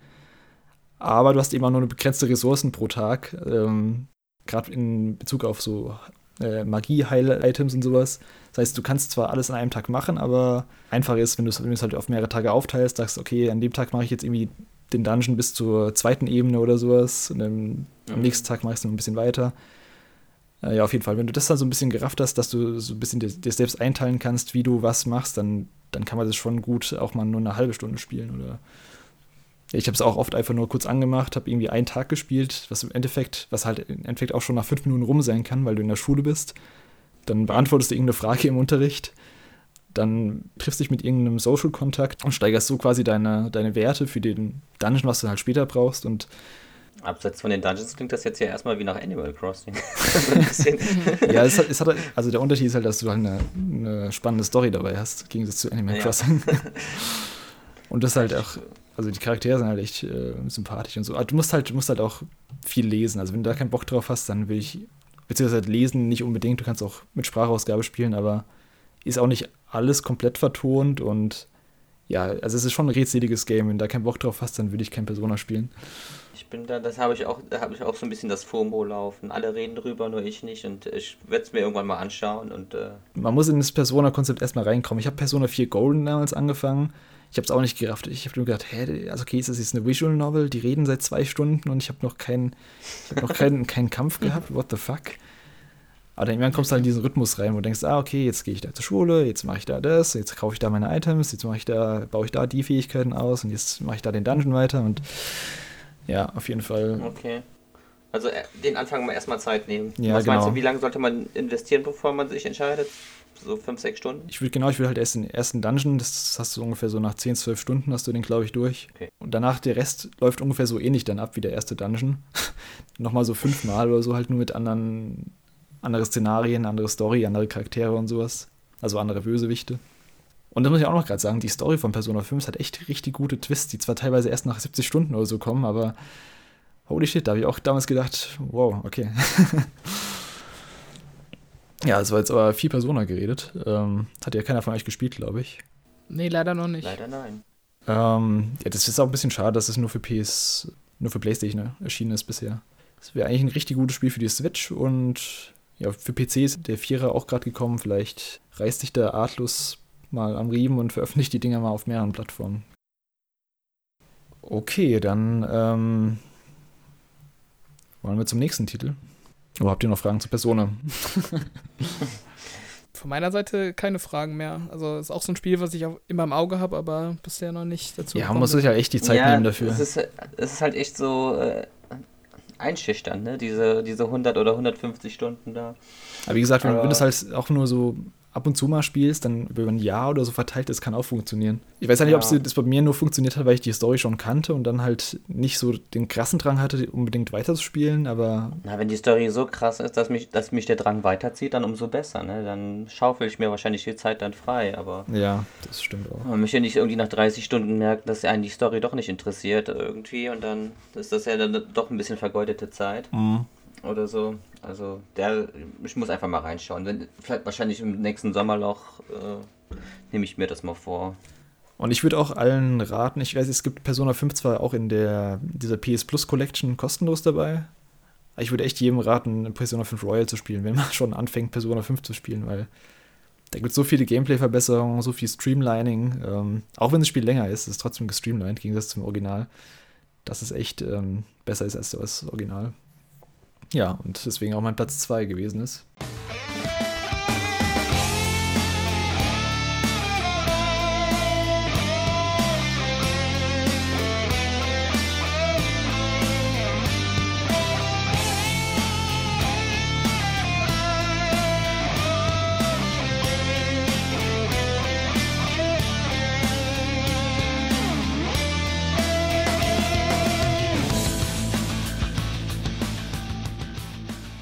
Dann ist Robert dran mit dem letzten Spiel. Ja, apropos, äh, hunderte Stunden, ähm, mein, mein drittes Spiel ist äh, vielleicht ein bisschen kontrovers, aber auf jeden Fall mein Spiel des Jahres ist Cyberpunk 2077. Mhm. Ähm, ja, ich bin da mittlerweile auch bei über 100 Stunden angekommen und äh, hätte auch noch ein bisschen was zu tun, aber habe es jetzt auch erstmal beiseite gelegt, weil ich jetzt auch erstmal auf äh, den richtigen Next-Gen-Patch warten will, um da nochmal neu einzusteigen. Ähm, ja, also gab ja viel, ähm, viel äh, Dis Dis Diskussionen und Debatten jetzt nach, nach Release des Spiels, ähm, viel Kritik mhm. auch und äh, ja, auch viel natürlich äh, unstreitbar gerechtfertigt, gerade was so die Spielbarkeit des Spiels angeht, ähm, in Sachen Bugs und Crashes. Und äh, dass äh, ja manche Elemente nicht so auf, äh, auf Top-Niveau sind, wie man sie vielleicht von anderen Open-World-Titeln kennt, aber das hat mich ehrlich gesagt alles gar nicht so sehr gestört. Ich habe es jetzt auf der Series X gespielt und da lief es eigentlich okay. Ähm, also meine Erfahrung war jetzt nicht schlechter, als ich sie mit irgendwie sowas wie Fallout 4 oder so hatte. Ich hatte jetzt, glaube ich, in den 100 Stunden drei Crashes und ähm, ja, auch keine, mhm. keine Bugs, die jetzt irgendwie das Spiel äh, unspielbar gemacht hätten. Ich weiß, dass es sowas gibt auf anderen Konsolen, aber wie gesagt, meine Erfahrung war das halt nicht. Und ähm, ja, dann auch andere Kritikpunkte, um die vielleicht mal vorwegzunehmen, sind ja auch immer viel gesagt, dass die Open World halt nicht so inter interaktiv ist und die äh, KI der Zivilisten nicht so gut.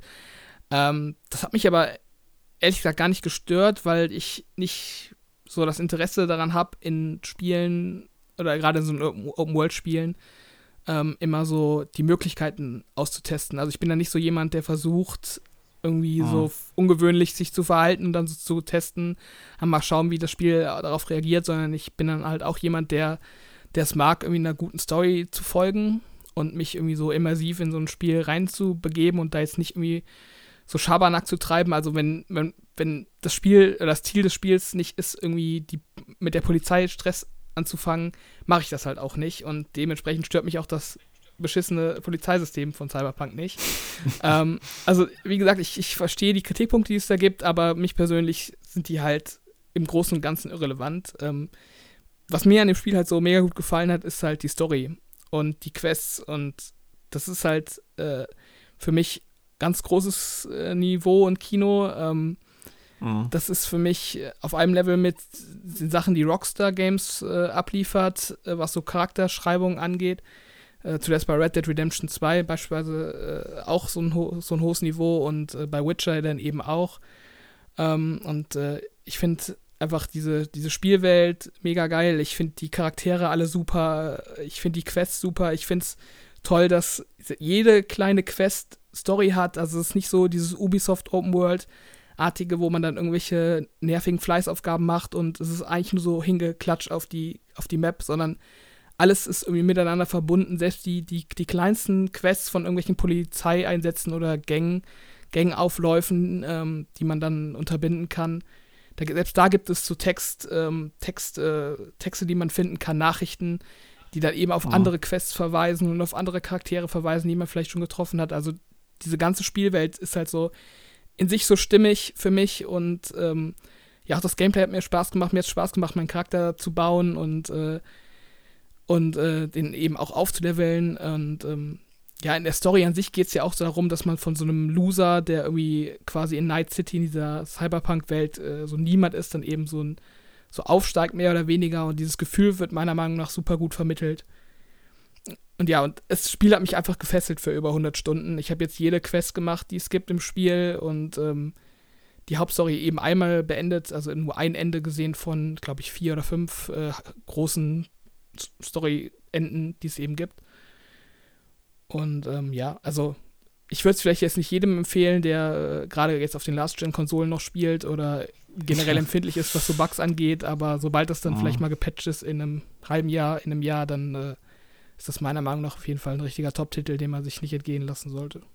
Ich glaube, ähm, diesmal abseits von den Bugs und äh, Glitches und sowas, ich glaube, es kommt auch krass drauf an, was für eine Erwartungshaltung man hatte bei Cyberpunk. Also ich hatte jetzt auch nicht die Erwartungshaltung, dass die Open World so eine GTA-like Welt wird, dass du mhm. eben alles anstellen kannst. Das hatte ich, ich dachte eher, das wird eben so wie bei Deus Ex, dass du halt so eher so eine Kulisse hast, mhm. die halt richtig gut aussieht. Und das ist es ja im Endeffekt eigentlich auch. Also du kannst jetzt auch nicht in jedes Haus reingehen oder so. Das sind viele Türen sind einfach zu. Das ist einfach eine Kulisse. Mhm. Aber das hat mich jetzt auch nicht bisher so krass gestört. Ich habe jetzt 15 Stunden ungefähr gespielt und das, was du von der Story sagst, kann ich bisher eigentlich unterschreiben. Also bisher gefällt es mir richtig gut. Ich weiß auch nicht genau, wo es drauf hinlaufen wird momentan. Mhm. Ähm, ich glaube, das ist noch ein bisschen ziellos bei mir gerade, zumindest so von der Haupthandlung her. Mhm. Ich hatte so ein paar coole Nebenquests bisher, aber die Haupthandlung ist noch so ein bisschen okay. Es geht ja darum, dass der, das ist ja kein Spoiler, dass er eben seinen diesen Chip ins Gehirn, also der Hauptcharakter du, den äh, Chip ins Gehirn bekommst mhm. und äh, du versuchst eben diesen Virus rauszubekommen, sozusagen. Das ist eigentlich so die Grundhandlung. Ja. Weil du, wenn du nicht rausbekommst, wirst du quasi sterben. So. Mhm. Und du hast halt irgendwie einen Monat Zeit oder sowas, zwei Monate, ich weiß gar nicht. Ja, im, im Spiel sagen sie, glaube ich, ein paar Wochen. Ja, das kann sein. Ja. Ja, und ich finde auch vor allem die, also gerade die Nebencharaktere und auch dieses ganze Motion Capture, das ist sieht richtig gut aus. Also, wenn du neben so einer Figur stehst, also neben den Hauptfiguren, nicht neben irgendeinem random NPC auf der Straße, mhm. wie, wie die sich bewegen, also gerade, wie heißt die nochmal, Judy oder so, die immer diese. Ähm, Judy, die die BDs macht? Genau, diese BDs, also diese, wie beschreibt man das am besten? ja, also quasi so, so als, als würde man einen Film anschauen, aber man ist quasi im Film drin. Also man bekommt quasi die genau, so Erinnerung. VR ohne VR-Brille. Ja, als würde man träumen quasi. Als würde man die Träume von anderen Menschen sozusagen erleben. So kann man sich vielleicht vorstellen.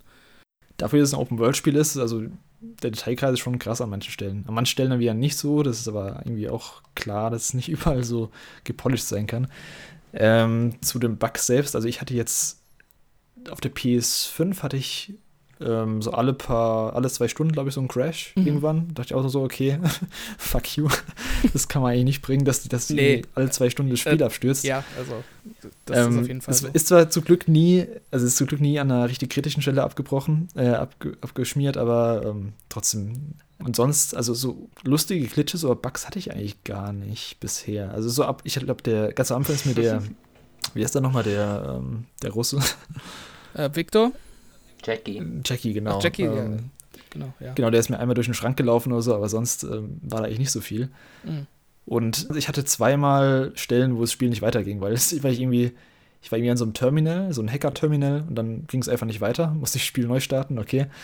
Und einmal ging die Mission auch nicht weiter. Dann, also ich habe zwar das, dieses Missionsitem aufgehoben, aber die Story wurde nicht weiter getriggert. Ist halt schon ein bisschen ärgerlich. Ja, das ist auf jeden ähm, Fall kacke. Also das ist auch nichts, was man irgendwie entschuldigen muss und so. Das ja. ist auf jeden Fall nicht in Ordnung. Ähm. Man merkt halt einfach, das Spiel ist zu früh rausgehauen worden. Was ich eigentlich voll schade finde, weil das Spiel, also bisher hat es mir echt richtig gut gefallen. Ähm, von der Welt und Charakteren. Weil, wie gesagt, ich hatte halt diese Erwartung an so einem GTA-Cyberpunk-Ding nicht. Mhm. Ich, ich, dachte halt eben, das wird so ein relativ steriles ähm, ja. Deus Ex in Größe. Ich habe halt auch das Gefühl, dass viele da so eine richtige Lebenssimulation irgendwie erwartet haben. Ich habe dann auch teilweise so mhm. Kritikpunkte im Internet gelesen. Ich weiß gar nicht, so, so Sachen, wo ich überhaupt nicht dran gedacht habe, dass die da irgendwie möglich sein sollen. Also so. Aber, aber sie haben es so beworben, also das muss man denen schon sagen. Die haben halt oft ihr ja, Maul aufgerissen. Beim in der Story ist es halt quasi auch so, so ein bisschen so, dass man halt äh, quasi in das Leben von, von diesem Wie eben so reingeworfen wird, aber das Gameplay gibt es nicht mhm. wieder. Also klar, sie haben das halt schon so ein bisschen größer ja. verkauft, als es ist. Die Sache fand ich auch ein bisschen schade, dass, ähm, also man spielt ja aus der Ego-Perspektive, aber die, die Ego-Perspektive wird eigentlich, also du erstellst ja deinen Charakter dann auch noch, mhm. aber du, du, siehst den Charakter außerhalb von den Spiegeln ja gar nicht. Also das war 100 pro anders geplant. Also das könnt ihr mir nicht sagen, dass es nicht geplant war, dass, ähm, dass es geplant war, dass man den Charakter selbst nur in diesen Spiegeln im Badezimmer sieht.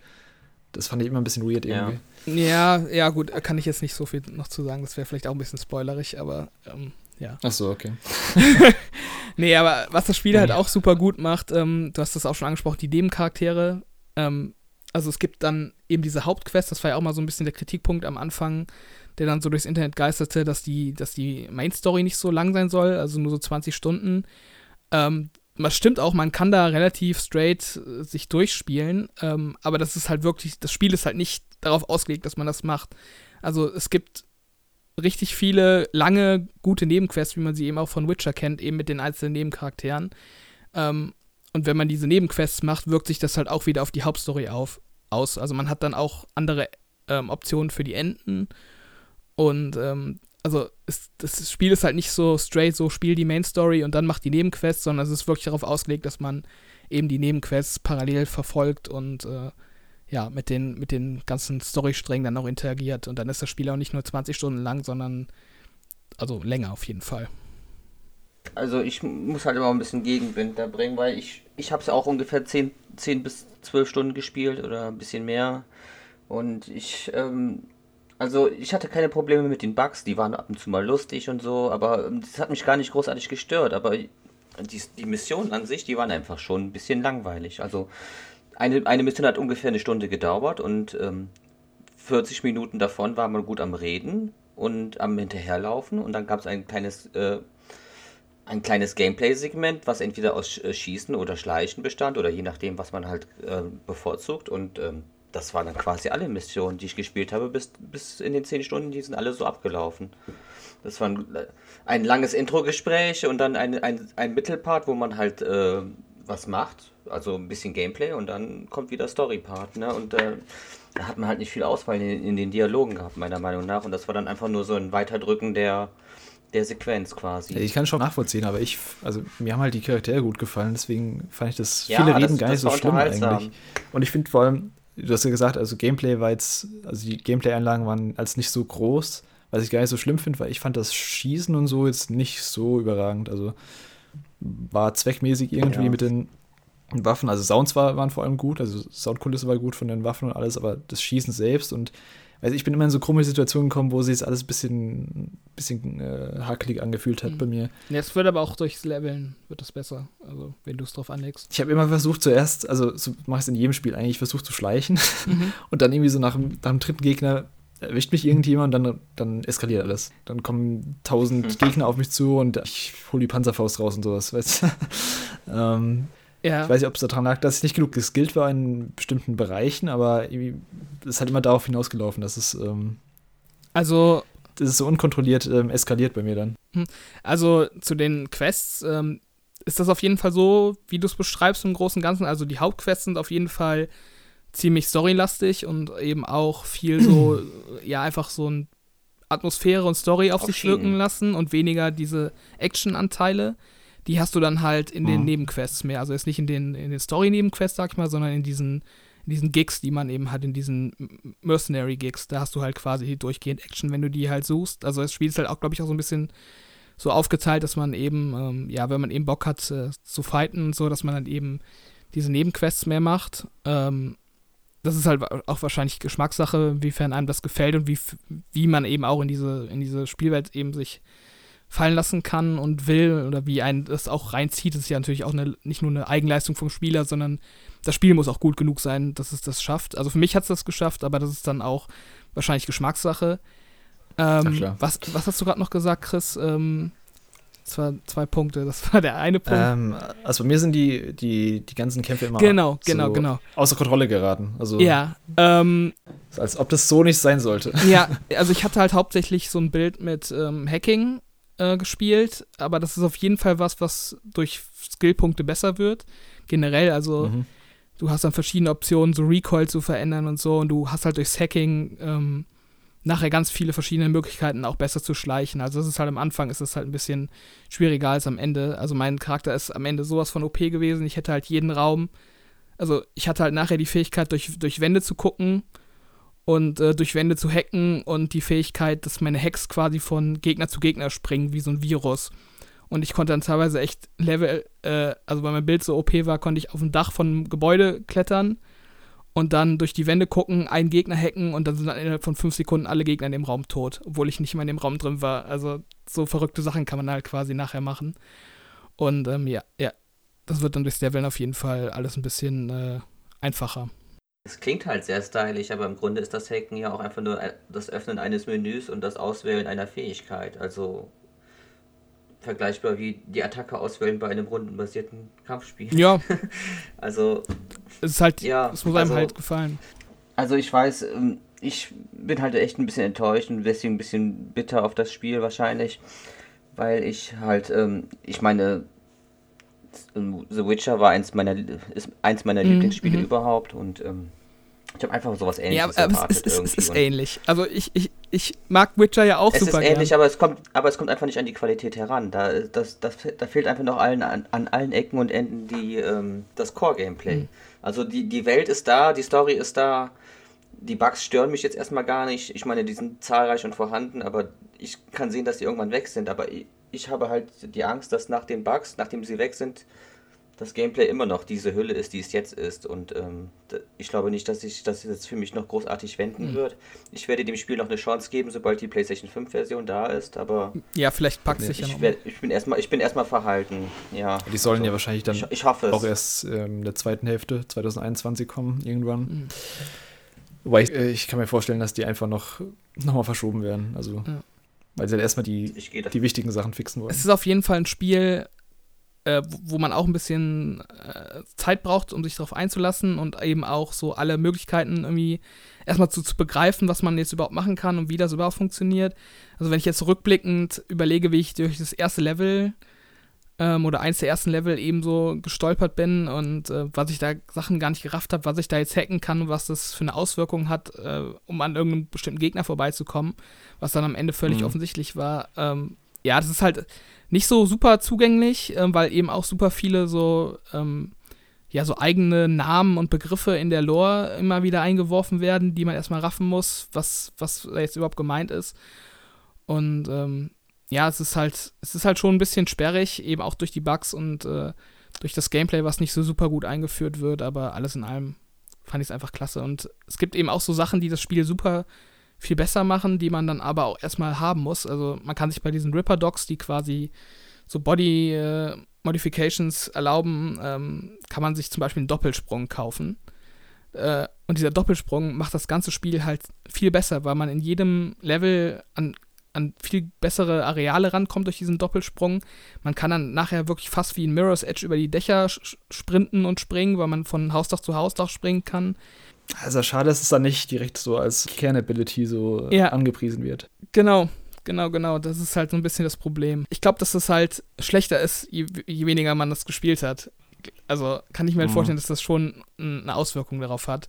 Ich muss es auch verteidigen. Es ist nicht das schlechteste Spiel, was je gemacht wurde, was manche hinstellen wollen. Also manche wollen es ja wirklich so in, in Grund und mhm. Boden mhm. reißen und aber das ist es nicht. Es ist halt einfach nicht so gut, wie alle erhofft haben oder nicht so gut wie The Witcher 3. Ja. Also also allein präsentationstechnisch kannst du halt eigentlich nicht, nicht meckern. Jetzt mal von den Bugs abgesehen, ist halt schon ja, top-notch also eigentlich. Das ist schon ein gutes Spiel. Also, also ich finde Witcher 3 auch runder insgesamt, aber ich finde, es ist auf einem ähnlichen Niveau. Also ich wurde gar nicht enttäuscht davon. Mhm. Also äh, du hast ja eben auch schon ein paar Mal gesagt, dass dir die Story oft am wichtigsten ist bei Spielen, die dich bei der Stange genau. hält. Und so geht es mhm. mir halt eigentlich auch. Also wenn das Spiel eine gute Story hat, dann hat es für mich schon gewonnen. Und meiner Meinung nach hat das Spiel halt echt eine Story, die weit, weit, weit über dem Durchschnitt von Videospielen ist. Also ich habe halt oft, wenn ich ein Videospiel anfange, dann, wenn ich dann schon die Dialoge höre, dann denke ich mir schon, also dann schalte ich halt schon so mental ab, weil es halt für mich schon ja. dieses Videospielniveau hat. Das ist halt so uninteressantes 0815 äh, Gelaber. Und äh, das schafft CD Projekt Red halt meiner Meinung nach ähm, mit Cyberpunk, das, das halt äh, zu vermeiden, wie es eben auch bei Witcher geschafft haben und wie das halt nur ganz wenig andere Studios schaffen und dementsprechend ist es halt einfach für mich das Spiel, was, was mich am meisten in seinen Bann gezogen hat dieses Jahr, trotz aller Probleme. Mich hat Cyberpunk deswegen auch bisher mehr begeistert als Witcher, einfach wegen der Story und den Charakteren, die mir besser gefallen. Die Welt gefällt mir auch einfach besser. Diese Cyberpunkige spricht mir einfach mehr an als diese, ja, klassisch düster Dark Fantasy ähm, Welt. Das ist halt Geschmackssache, aber das spricht mich halt einfach mehr an. Also ich hatte jetzt in den letzten Wochen eh nicht so viel Zeit, deswegen war es vielleicht gar nicht so schlimm, dass jetzt erstmal ein paar Patches rauskamen. Ich glaube, ich werde es auch äh, noch durchspielen, bevor die PS5-Version kommt, weil die ja eh noch ein paar Monate auf sich warten lässt. Ähm, ja, ich habe auf jeden Fall Bock drauf noch, das weiter zu spielen.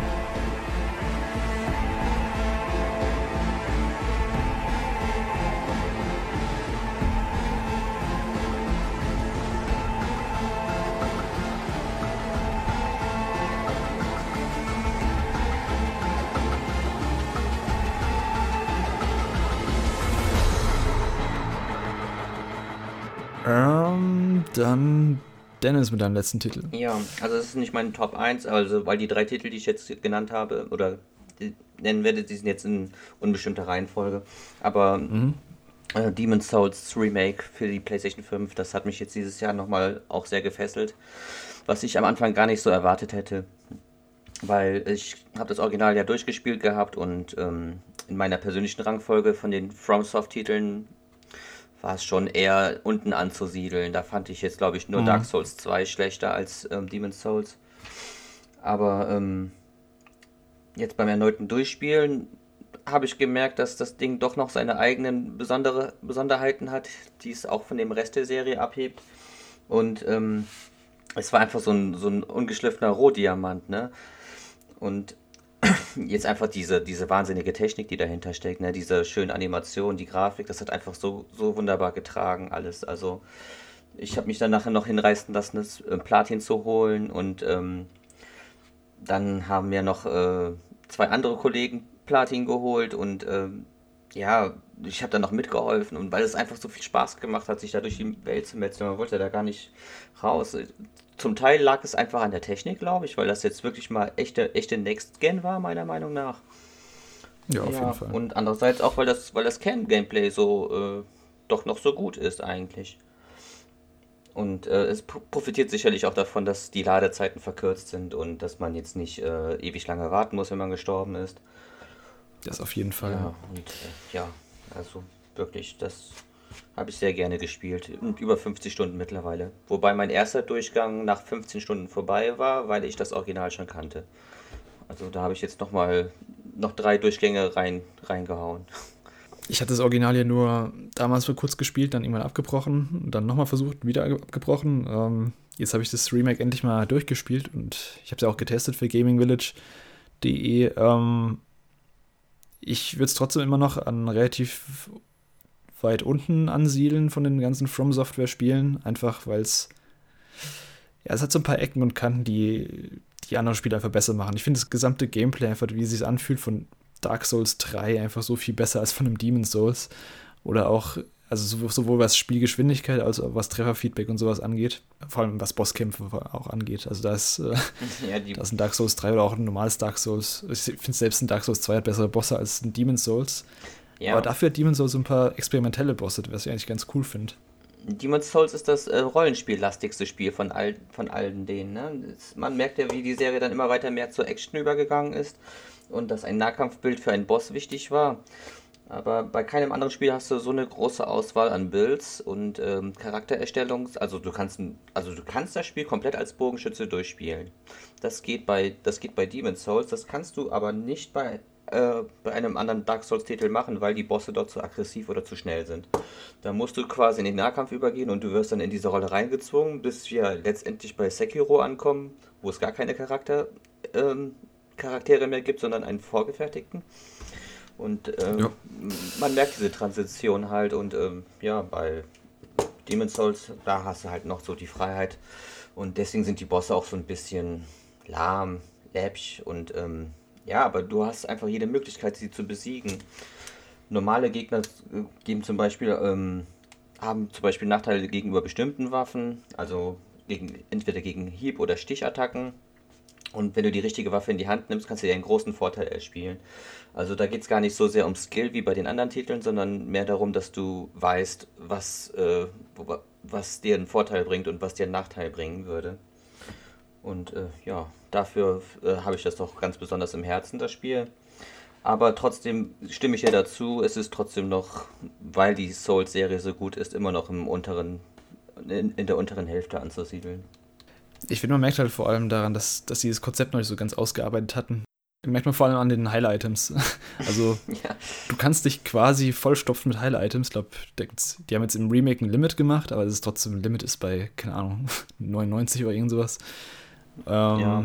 Und äh, in den normalen Souls-Spielen ist ja so, du hast, also du hast ja pro Leben hast du immer deine Estus-Flakons, also du hast immer deine bestimmte Anzahl an Heil-Items, die du benutzen kannst. Und darauf sind auch die Level ausgelegt. Dass die genau wissen, ah, der hat jetzt ungefähr drei bis vier, vielleicht fünf Heil-Items, die er benutzen kann.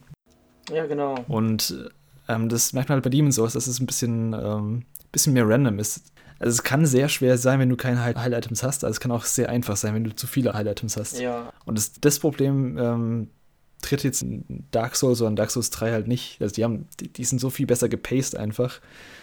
Und auch das Level-Design ist halt einfach ähm, nochmal ein Stück clever rein, auch in Bloodborne vor allem. Also ja, klar, du hast ja auch deine Abkürzung Fall. in Demon's Souls ab und zu und. Ja, die sind ja ähm, sehr geradlinig, die Levels. Ich meine, aber die, diese kompakte Form hat dann wiederum Vorteile für das äh, PvP, wenn man online spielen würde. Ne? Aber das sind dann ja auch. Ähm ja, das ist auch so spezielle Dinge. Also jetzt, PvP hatte ich gar keinen Bock drauf.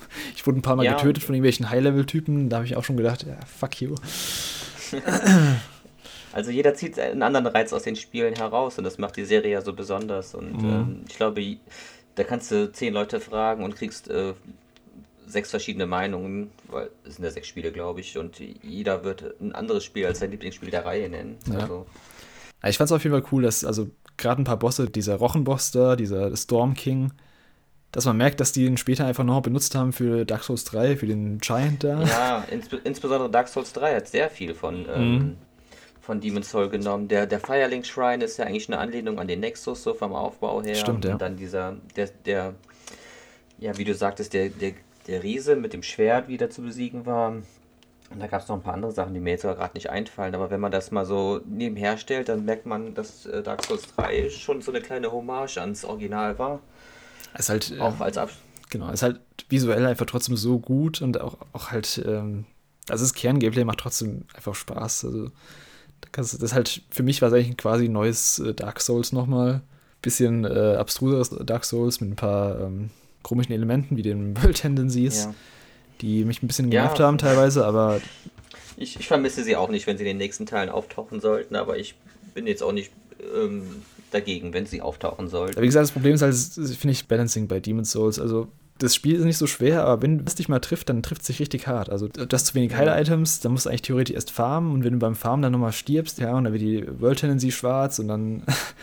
Und dann, wenn die World Tendency schwarz ist, sind die Gegner schwerer, das heißt, es ist schwerer zum Farmen und du fällst dann in so eine Abwärtsspirale, aus die du halt dich eigentlich rausgrinden musst, wenn du einmal reinfällst.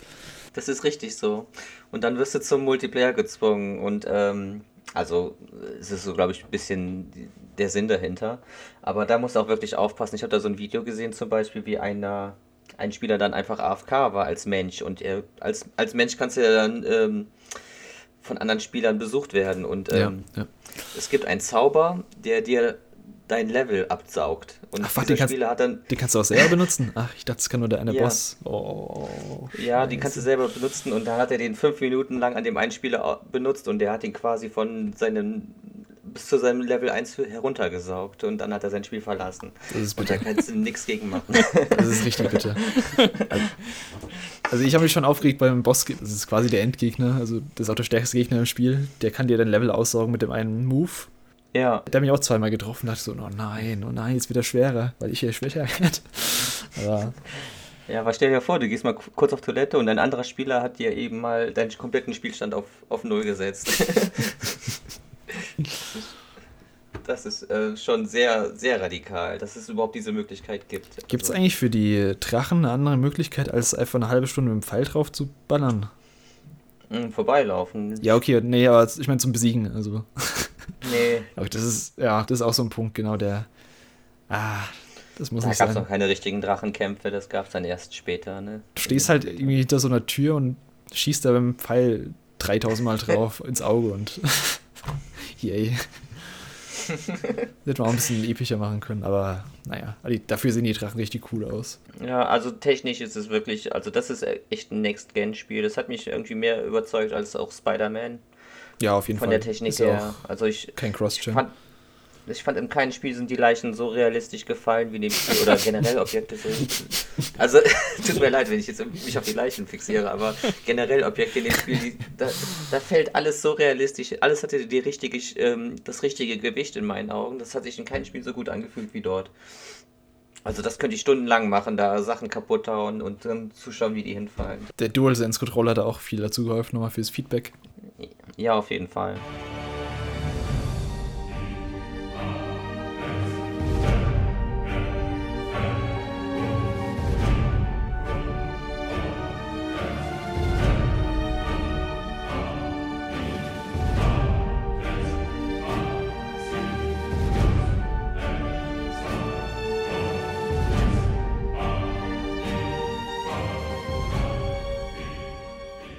Genug von Leichen. Genug von Leichen. Ähm, gehen wir mal zu keinen Leichen. Nicht meinem Platz 1 2020. Das ist Überraschung, Überraschung, Final Fantasy VII Remake. ähm, weiß gar nicht, wo ich da eigentlich anfangen soll. Ähm, das war das Spiel, auf das ich mich am meisten gefreut hatte. Und auch das, auf das ich am längsten gewartet hatte, glaube ich. Also es wurde ja 2015 offiziell angekündigt damals. Mhm. Aber dass es irgendwann ein Remake geben kann, das wurde schon damals 2005, glaube ich, wurde so angeteased. Die ganze Fanbase immer so, ja, wann kommt's denn, wann kommt's denn, wann kommt's denn? Und dann so zehn Jahre später, 2015, wurde es angekündigt und dann nochmal fünf Jahre später ist es dann rausgekommen. Also quasi 15 Jahre warten wir jetzt eigentlich auf das Spiel. Was im Endeffekt auch nur der erste Teil ist des Remakes. Ähm, was ja alle wissen inzwischen, dass, ähm, dass das Remake in mehrere Teile aufgesplittet wird. Aber ja, also ich finde es krass, wie gut die dieses Original rübergebracht haben in eine moderne, also moderne Optik, sowohl Charaktere als auch Welt ähm, und vor allem das Kampfsystem. Also ging das zum Original, was ja ein rundenbasiertes Kampfsystem ist, haben wir jetzt in Final Fantasy VII Remake so ein Action-Kampfsystem.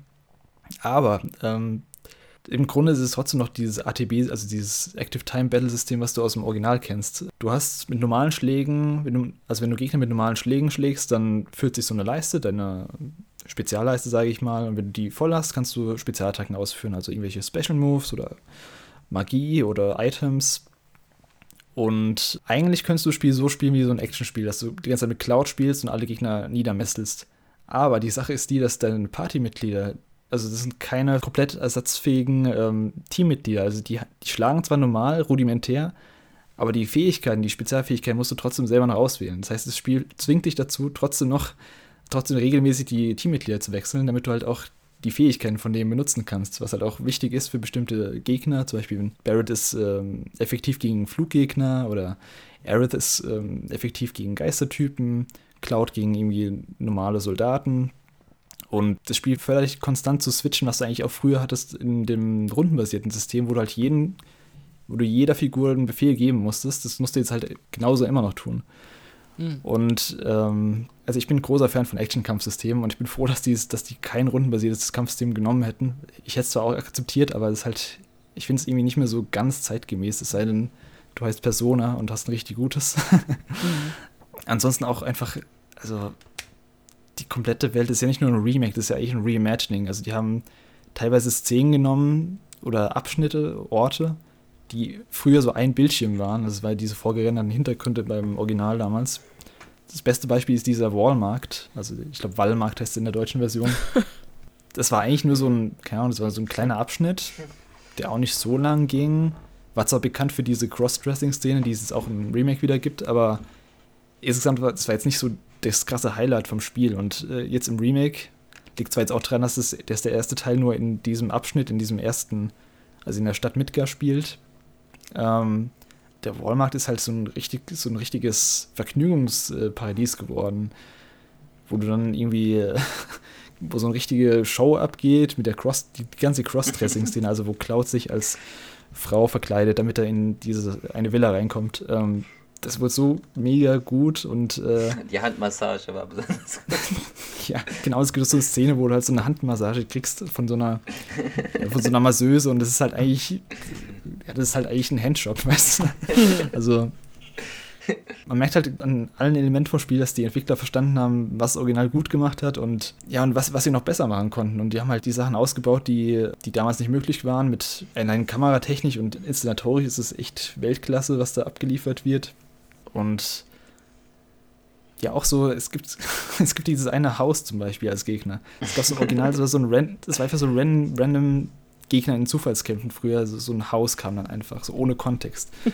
Und jetzt haben sie aus diesem Haus, das war halt so ein Running Gag eine Zeit lang. Ja. Jetzt haben die halt, die, die wussten genau, dass es Running Gag ist und es kam halt die ganze Zeit nicht in den Zufallskämpfen auf. Und dann irgendwann kommt da im Spiel so ein Punkt, wo dann irgendwie so ein Bossgegner in die Arena reinkommt. Und denkst so, okay, was ist denn das? Nee, die haben jetzt nicht das Haus da reingetan, oder? Nee.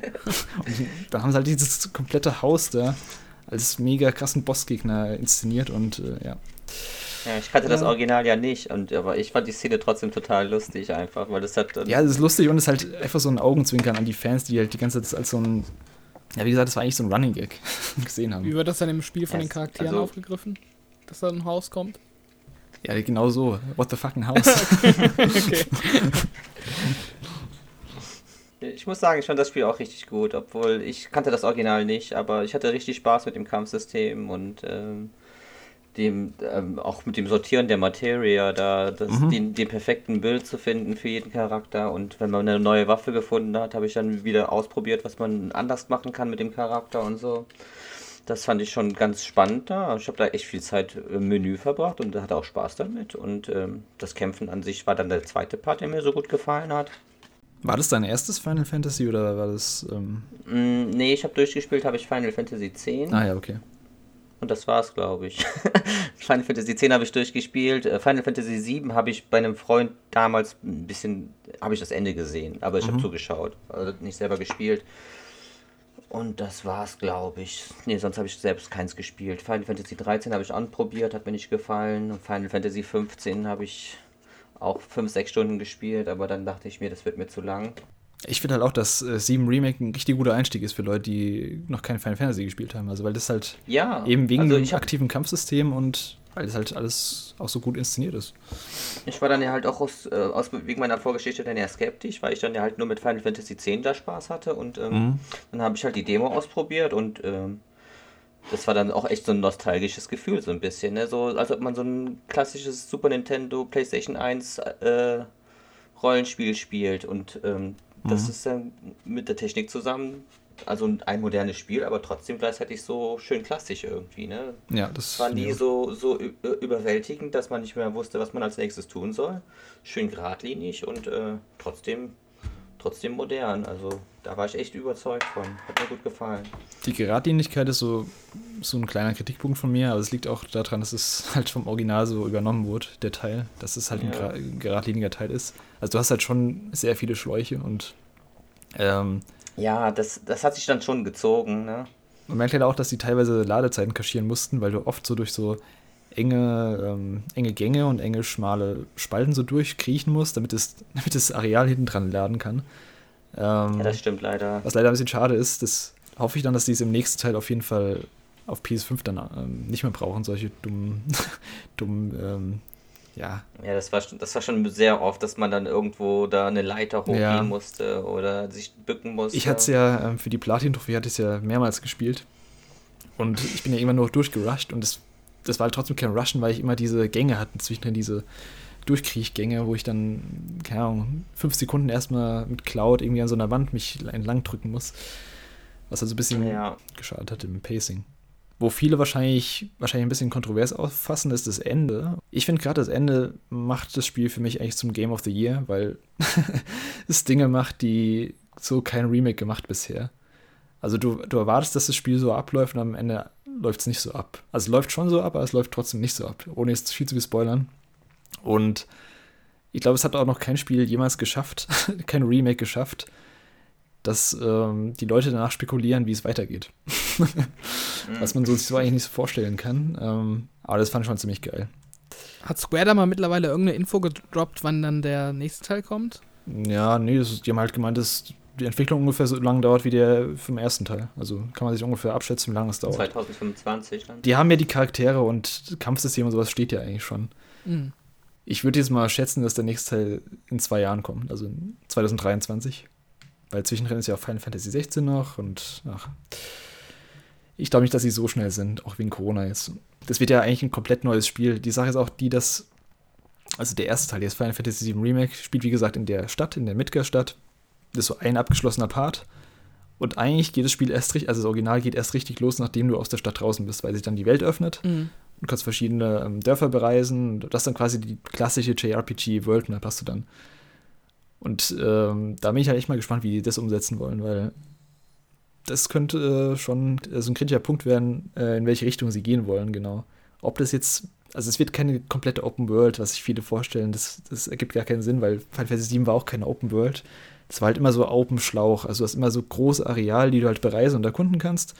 Dann ging es zum nächsten und ganz am Ende hast du dann halt ein Luftschiff bekommen und dann konntest du über die ganze Welt ähm, fliegen. Aber ja, es wird auf jeden Fall interessant zu sehen sein, wie es da weitergeht.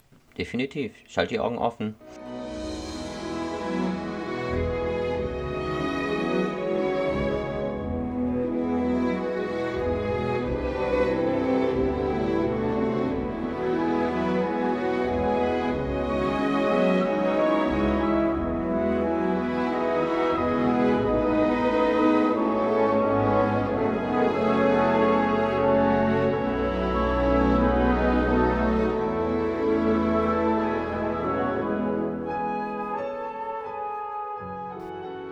Okay, ähm, dann habe ich noch ein paar generelle Fragen, jetzt wo wir mit unseren Anführungszeichen Top 3 durch sind. Was war so das Spiel, was ihr am längsten gespielt habt dieses Jahr? Also bei mir war das Animal Crossing, definitiv. Da bin ich jetzt über, weiß gar nicht, 250 Stunden oder so. Boah, krass, okay. Ja, das ist auf jeden Fall so das Spiel, was ich, glaube ich, von der Spielzeit an sich und halt auch so ähm, über die Monate immer wieder gespielt habe. Da kommt eigentlich mhm. wenig ran. Also Cyberpunk war ja auch lang mit über 100 Stunden, aber Animal Crossing hat dann irgendwie noch mehr Zeit gefressen. Bei dir, Dennis? Ich überlege gerade, ich meine, wie lange hat Final Fantasy gedauert? Ungefähr 40, 50 Stunden waren das. Ja, ne? ungefähr, genau. In Ghost of Tsushima waren so 50 bis 60 für die Platin-Trophäe. Ähm, was habe ich denn? Demon's Souls habe ich jetzt 50 Stunden voll. Hm. Ich müsste dann Ghost of Tsushima gewesen sein, weil ich dort die Platin-Trophäe geholt habe. Okay, das geht aber eigentlich dann sogar. Also du hast kein, also kein Spiel dieses Jahr so über 100 Stunden oder sowas gespielt? Nein, da hatte ich dieses Jahr nicht, aber ich hatte echt viele Spiele, die jetzt so 40 Stunden gedauert haben. Mhm. So Last mhm. of Us Part 2 war ja auch nicht sehr ja, kurz. das war auch, ich glaube, 30 Stunden fast oder ja, also paar 20 Final Fantasy Remake, Ghost of Tsushima, mhm. Demon's Souls, hm, Spider-Man Miles Morales habe ich noch platiniert. Puh, ja. Ja, also meistens, also ich glaube, dann war es doch Ghost of Tsushima mit 60 Stunden mhm. ungefähr. Ja, bei mir war es, wie gesagt, äh, Persona 5 Royal mit fast 150 Stunden. Ich glaube, 149 irgendwie waren es am Ende. Und theoretisch habe ich noch ähm, Overwatch, auch wenn es nicht aus diesem Jahr erschienen ist. Das habe ich, glaube ich, über 100 Stunden gespielt als Multiplayer-Spiel, mhm. was ich nie erwartet hätte. ich hätte nicht gedacht, dass mich Overwatch mal so catcht, aber das. Äh, am PC oder an der PlayStation? Wo hast du am, am PC, genau, mhm. am PC. Ja. Hätte ich nicht gedacht, aber ähm, da freue ich mich auch auf Overwatch 2 auf jeden Fall, wenn das irgendwann mal kommt dann. Dann vielleicht noch, gab es irgendeine Enttäuschung dieses Jahr bei euch? Also spieletechnisch? Ja, ähm, Resident Evil 3 Remake. Das kam doch dieses Jahr mhm. raus, äh, 2020 raus, ja. Also nach dem, nach dem grandiosen zweiten Teil, da, das fand ich so klasse, den zweiten Teil. Da habe ich ja den dritten Teil blind gekauft und auch, mh, mm, auch wenn mich die Ankündigung vorher genervt hat, dass es erstmal als Multiplayer-Titel angekündigt worden ist und der Singleplayer-Part war dann ja Resident Evil 3. Ne? Das war ja so eine große Überraschung irgendwie. Mhm. Und ähm, da, dachte ich, da, dachte ich, mir noch nichts dabei, aber ähm, im fertigen Spiel hat man gemerkt, dass das irgendwie, uff, dass das irgendwie so sch schnell hingeklatscht worden ist. Also ich, ich kenne das Original auch nicht von Resident Evil 3, aber also das war wirklich nicht schön. Das war der Demo-Abschnitt aus Resident Evil 3 war noch der beste Abschnitt, ne? Und mhm. ich habe die Demo auch vorher gespielt und dachte, hey cool, äh, ja, kann ja nur besser werden von da an. Aber nein, das war eigentlich schon der komplexeste, größte Abschnitt im Spiel und danach waren es wirklich nur noch äh, geradlinige kleine ähm, Areale, die man da durchlaufen hat. Mhm. Und ähm, was mir bei dem Remake 2 so gut gefallen hat, dieses, ähm, dieser, dieser Veteran-Modus, wo du an den, äh, an den Schreibmaschinen speichern musstest. Den haben sie ja für den dritten Teil komplett entfernt. Also man konnte nur mit diesem Quick Save spielen und äh, das fand ich dann auch relativ enttäuschend eigentlich. Und äh, ja, das, ach, das war dann einfach echt nur so ein geradliniges Geballer und dieser, dieser Nemesis, das war einfach, das, das war einfach nur so eine Cutscene nach einer Cutscene und ein Boss. Und. Also lohnt sich es auch nicht mal, also es ist ja relativ kurz, lohnt sich es auch nicht mal nachzuholen oder was? Wenn du es für 20 Euro bekommst, kannst du bestimmt nicht meckern, aber diese, okay. diese 70 Euro, die ich bezahlt habe, die tun mir richtig weh. Ja, okay. Also, ich, war nach, ich war nach vier Stunden durch und ähm, ja, den, dann habe ich mal irgendwie nach einem Monat versucht, den Multiplayer anzutesten und ich habe keinen Spieler gefunden. Zu Recht wahrscheinlich. So optisch sah es ja eigentlich ganz gut aus, deswegen, ähm, ja. Und der zweite hat mir halt echt gut gefallen damals. Der zweite ist auch einfach so viel besser. Ich, ich hätte lieber nochmal den zweiten durchgespielt. Also wenn du es günstig bekommst, kannst du es wahrscheinlich spielen, aber zum Vollpreis war das echt eine Enttäuschung gewesen. Okay. Ja, ich habe auch gerade nochmal nachgedacht, was Enttäuschungen von mir waren. Mhm. Und ich hätte da zwei im Petto. Eine habe ich gar nicht gespielt, beziehungsweise nur die Beta. Das wäre dann Marvel's Avengers. Ähm, ja, ich bin halt ziemlich großer Fan von den, von den Filmen. Ähm, schon von Anfang an und eben auch von dem einen oder anderen ja, Comic, auch schon früher langjähriger Fan, aber das Spiel äh, hat mich halt gar nicht angesprochen. Also das hat mir vom Design nicht gefallen, vom ganzen, von der ganzen Spielstruktur nicht und irgendwie war das ja auch ein ziemlicher Flop dann letztendlich für Square Enix. Ich glaube, da ist viel Geld äh, ja. verbrannt worden mit dem, mit dem Spiel. Ja, irgendwie war es ein bisschen traurig, weil das war ja eigentlich so der, neben Final Fantasy Remake, so das, äh, der große Ausblick für den ihr Finanzjahr. Dass sie halt, mhm. ähm, Marvel's Avengers, anscheinend musste dann Final Fantasy Remake so ein bisschen die, die Minuswerte, also die Minuszahlen von Avengers ausgleichen, was, ah, mhm. was schon krass ist. Das ist schon krass. Für Avengers als Marke. Ja wenn das dann, ich glaube, das ist wahrscheinlich im nächsten halben Jahr Free-to-Play oder so oder im Game Pass oder das so. Wäre vielleicht gar nicht so unklug, ganz ehrlich. Also. Na, dann werde ich es vielleicht mal spielen, aber ja, ich auch. ehrlich gesagt, ja. Und das zweite Spiel ist äh, Super Mario 3D All-Stars, ah, das ich mir auch gekauft habe. Mhm. Ähm, ja, ich habe dann Mario Galaxy nochmal durchgespielt. Äh, ja. Hatte ich seit der Wii nicht mehr. Ähm, Mario Galaxy hätte ich gern gespielt, also Mario Galaxy 2. So. Aber das war ja leider nicht dabei. Mhm. Und äh, Mario 64 habe ich fast durchgespielt und Sunshine, glaube ich, so eine Stunde. Aber, also, nee, die machen mir keinen Spaß mehr, um ehrlich zu sein. Also, das ist Alle? mir zu hackelig. Äh, also 64 und Sunshine, das ist mir zu, zu altbacken irgendwie. 64 kann ich voll nachvollziehen. Also 64 habe ich so oft versucht, aber irgendwie, ich kann das heutzutage nicht mehr spielen. Ich weiß nicht wieso. Nee. Also, nee.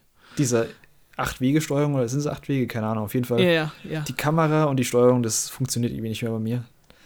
Nee, also ich habe mich auch durchgequält. Ich glaube, ich habe es nicht durchgespielt, aber ziemlich weit. Also ist jetzt nicht so, dass ich irgendwie nur drei Sterne geholt hätte oder so. Aber mhm. ja, bei Sunshine war es halt auch ähnlich, dass die Steuerung irgendwie zu hackelig war und die ganze Spielwelt hat mich nicht angesprochen. Aber Galaxy ist noch gut, oder? Galaxy kann man noch gut. gut. spielen, ja. Okay. Auf jeden Fall. Ja. Ja, ich habe mir das jetzt nämlich auch in dieser 3-für-2-Aktion bei Mediamarkt geholt, weil ich dachte, okay, ähm, im März sollen die ja, gibt es ja den Verkaufsstopp dann, dass es nicht mehr produziert wird mhm. auf Retail.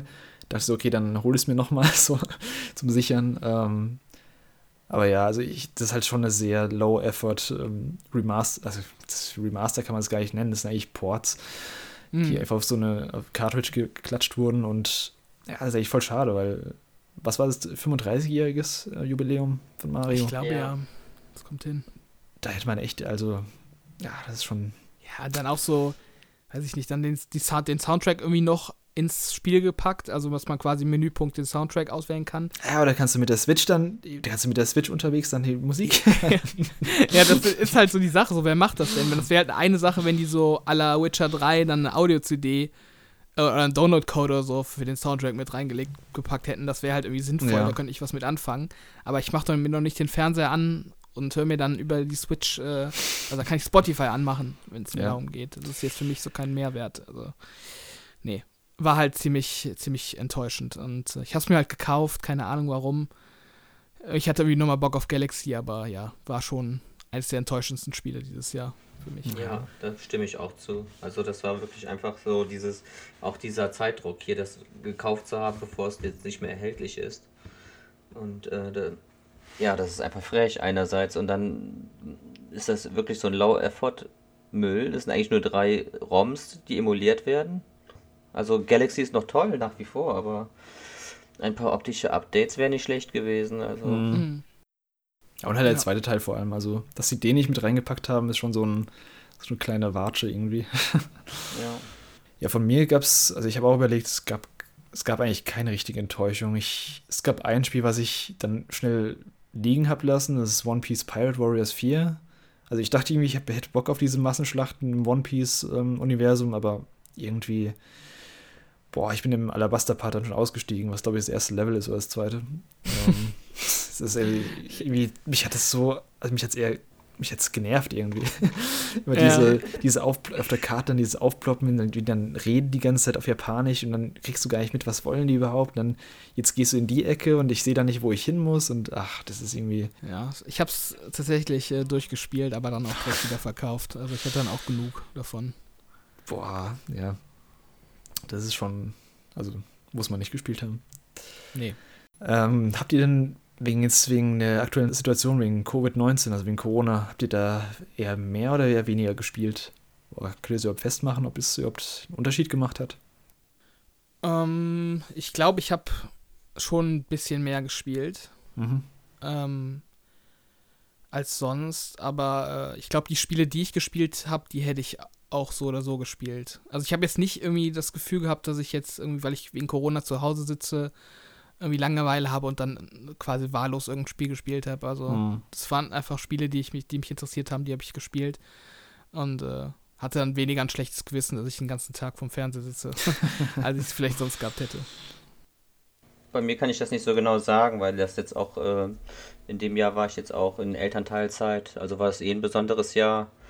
Und da hätte ich jetzt nicht sagen können, ob Corona da jetzt auch einen Unterschied gemacht hätte oder nicht. Ich habe jetzt halt generell dann auch nur gezockt, wenn mein Sohn dann im Bett war. Mhm. Und ja, dann, also das hätte ich auch so gemacht, ob Corona jetzt da wäre oder nicht. Also gab es da keinen Unterschied. Die Tage waren dann, ich konnte halt nicht so oft rausgehen, wie ich gerne wollte mit meinem Sohn, aber ja, das war es eigentlich schon.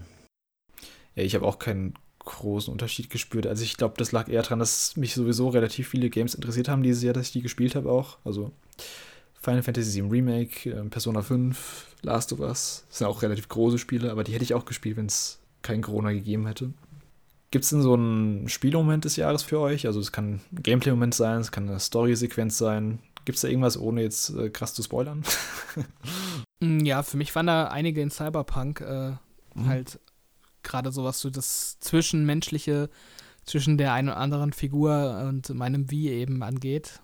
Mhm. Ähm, äh, Sex.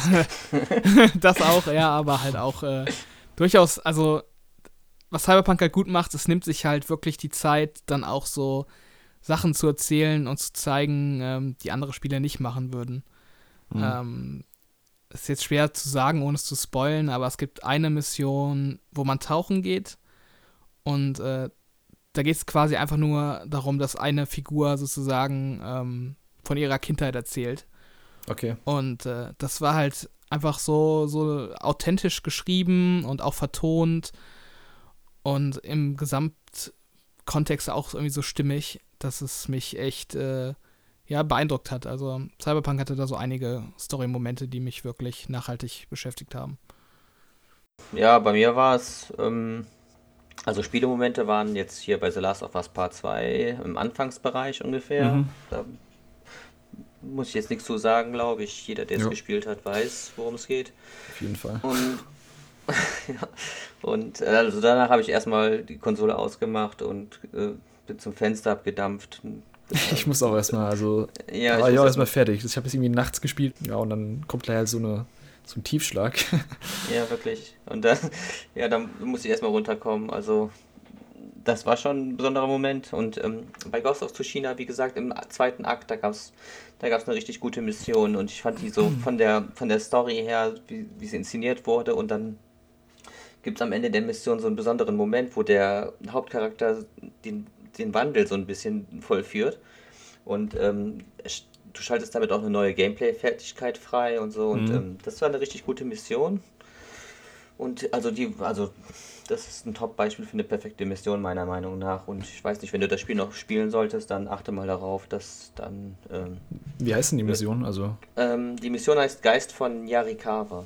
Okay, das merke ich mir. Also, wenn du, merkt ihr das, ja. Das ist also meine Lieblingsmission im gesamten Spiel gewesen. Ja, ansonsten natürlich war natürlich das, äh, die neue Konsole war auch äh, besonderer Moment ja, in diesem stimmt. Jahr. Ja. Das stimmt. das ganze Warten davor, der, der Hype und dann auch äh, das endliche mhm. bekommen am Tag.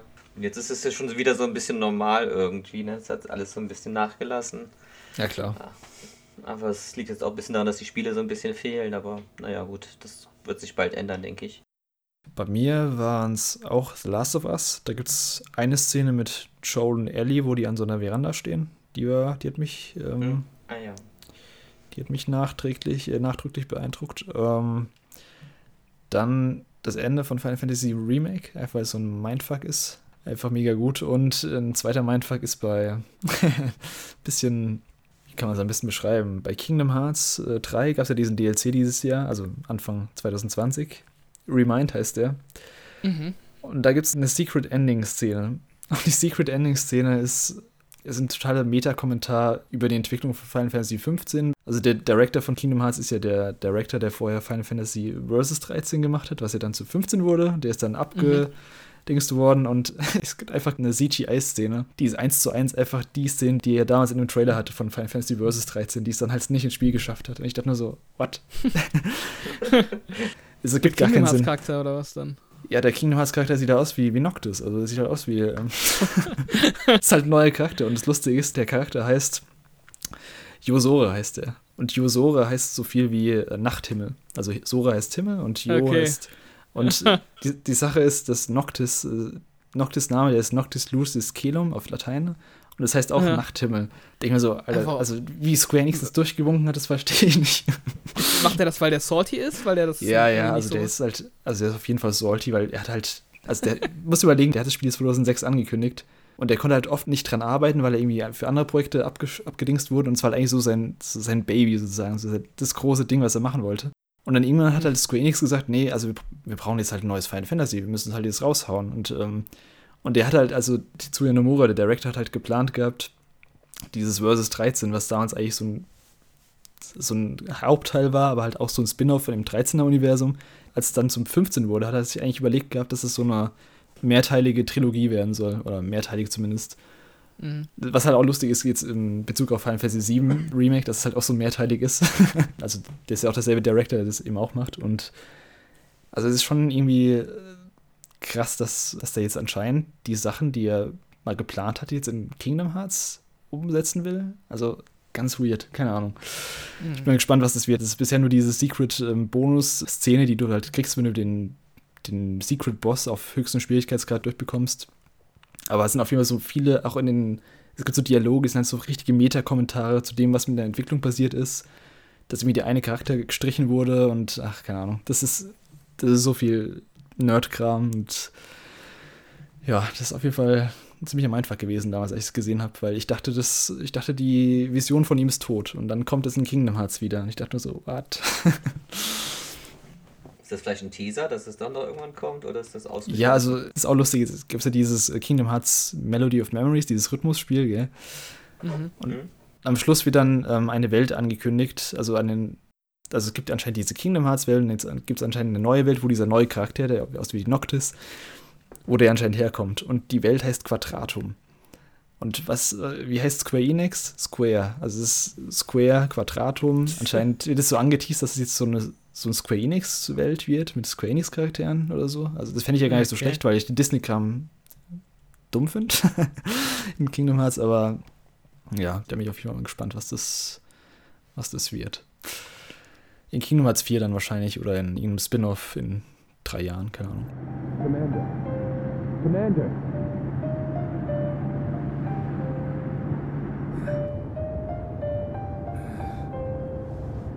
Impressive. Is it not?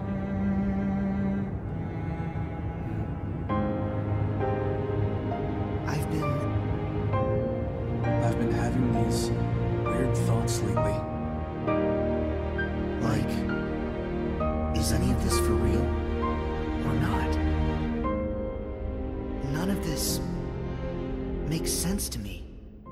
Jetzt mal das allgemeine Fazit. Wie fand ihr 2020? War das besser oder schlechter als vergangene Jahre? Ähm, also für mich war es ein gutes Jahr, aber dadurch, dass ich relativ wenig auf der Playstation gespielt habe ähm, und mir die Spiele so ein bisschen noch aufgespart habe jetzt für die PS5, waren da jetzt nicht so die, die, die Vielzahl an Highlights dabei mhm. das ganze Jahr über. Also ich hatte schon so ein paar Monate, wo so ein bisschen Durchhänger waren, aber ja, im Endeffekt habe ich auch genug gespielt, als dass ich mich ähm, da jetzt beschweren könnte, dass es irgendwie nichts zu zocken gab. Also ich war schon gut versorgt. Ich fand die erste Jahreshälfte ganz gut dann auch, ne? Und dann die großen Highlights, die kamen ja so Mitte des Jahres. Auch so Last of Us und Ghost of Tsushima waren ja ziemlich nah beieinander im, im Sommer. Juni, Juli, ja. Ja, genau. Und ähm, ja, ab danach habe ich echt gesagt, jetzt brauche ich dringend eine neue Konsole, weil das, also da hatte ich irgendwie gar keine Lust mehr auf irgendein Spiel, da die restliche Zeit. Also das lag einerseits am Hype dann auch an die, für die neuen Konsolen und auch andererseits es war einfach nichts mehr für mich da und ähm, das Jahr war an sich nicht schlecht, es waren ein paar richtig gute Titel dabei, so richtig krasse. Aber auch dann abseits davon war jetzt irgendwie so von den kleineren Titeln nicht so viel, was mich überzeugt hat. Ich meine, da gab es dann zum Beispiel noch Hades, was jetzt alle so abfeiern, aber mhm. ich persönlich finde es okay, aber es war jetzt nicht so der Überburner, wie es jetzt alle hinstellen wollen. Ich erinnere mich auch nicht an viel mehr als an diese paar Titel, die ich jetzt, die wir jetzt hier besprochen haben dieses Jahr. Und an sich reicht es ja auch. Es war ein gutes Jahr, aber es war jetzt, ähm, es gab auch stärkere Jahre meiner Meinung nach. Also ich fand, es war, also für mich war es ein ziemlich gutes Jahr. Also ich hatte mit, wie gesagt, mit äh, Last of Us Part 2, mit Persona 5 Royal, mit Final Fantasy VII Remake und auch Ori, würde ich auch schon fast mit reinzählen. Für mich so von der gesamten Generation so richtige Top-Titel geworden. Und das hast du halt auch, keine Ahnung, in einem Jahr hast du vielleicht so ein oder zwei Titel, die es vielleicht hinkriegen, aber nicht drei oder vier. Und ähm, das war halt für mich persönlich schon ziemlich krass. So von der Masse her, ansonsten gab es eigentlich auch genug zu spielen. Ähm, auch so kleinere Dinger wie eben das Spider-Man, das Neue, das war auch ziemlich gut. Oder kleine Überraschungen wie Astrobot, was mich dann positiv überrascht hat. Ähm, ja, also ich fand es war ein ziemlich gutes Jahr auf jeden Fall. Und ich ja, glaube nicht, dass nächst, das nächstes Jahr dann da anschließen kann. Ich glaube, das wird deutlich schlechter. Da muss ich noch zustimmen, also ab November dann, wo dann die Konsolen da waren, da habe ich dann auch jetzt ähm, nochmal ordentlich mhm. gezockt, dann die ganzen, ganzen Dezember und November durch. Also das war nochmal ein gutes Ende und an sich war das Jahr auch wirklich mit ein paar Top-Titeln gesegnet. Also ich weiß nicht, irgendwie kam es mir nur so lang vor, aber es könnte auch an. Ja, es hat sich halt lang gezogen auch. Es könnte auch an Corona gelegen haben, dass man ja, so. Genau. Das Jahr hat sich ewig angefühlt und hoffentlich wird es besser dieses Jahr. Hey, Zukunftschris hier. Da die Aufnahme länger wurde als geplant, haben wir uns dafür entschieden, den Ausblick und unsere Prognosen für 2021 in der nächsten Folge zu behandeln. Bis dahin vielen Dank fürs Zuhören, folgt uns gerne auf Twitter at PowerOncast und abonniert unseren kostenlosen Feed auf Spotify, Apple Podcast, YouTube oder wo auch immer ihr gerade zuhört. Alle Links dazu gibt's auch in der Podcast-Beschreibung oder einfach auf poweroncast.de. Also dann, bis zum nächsten Mal.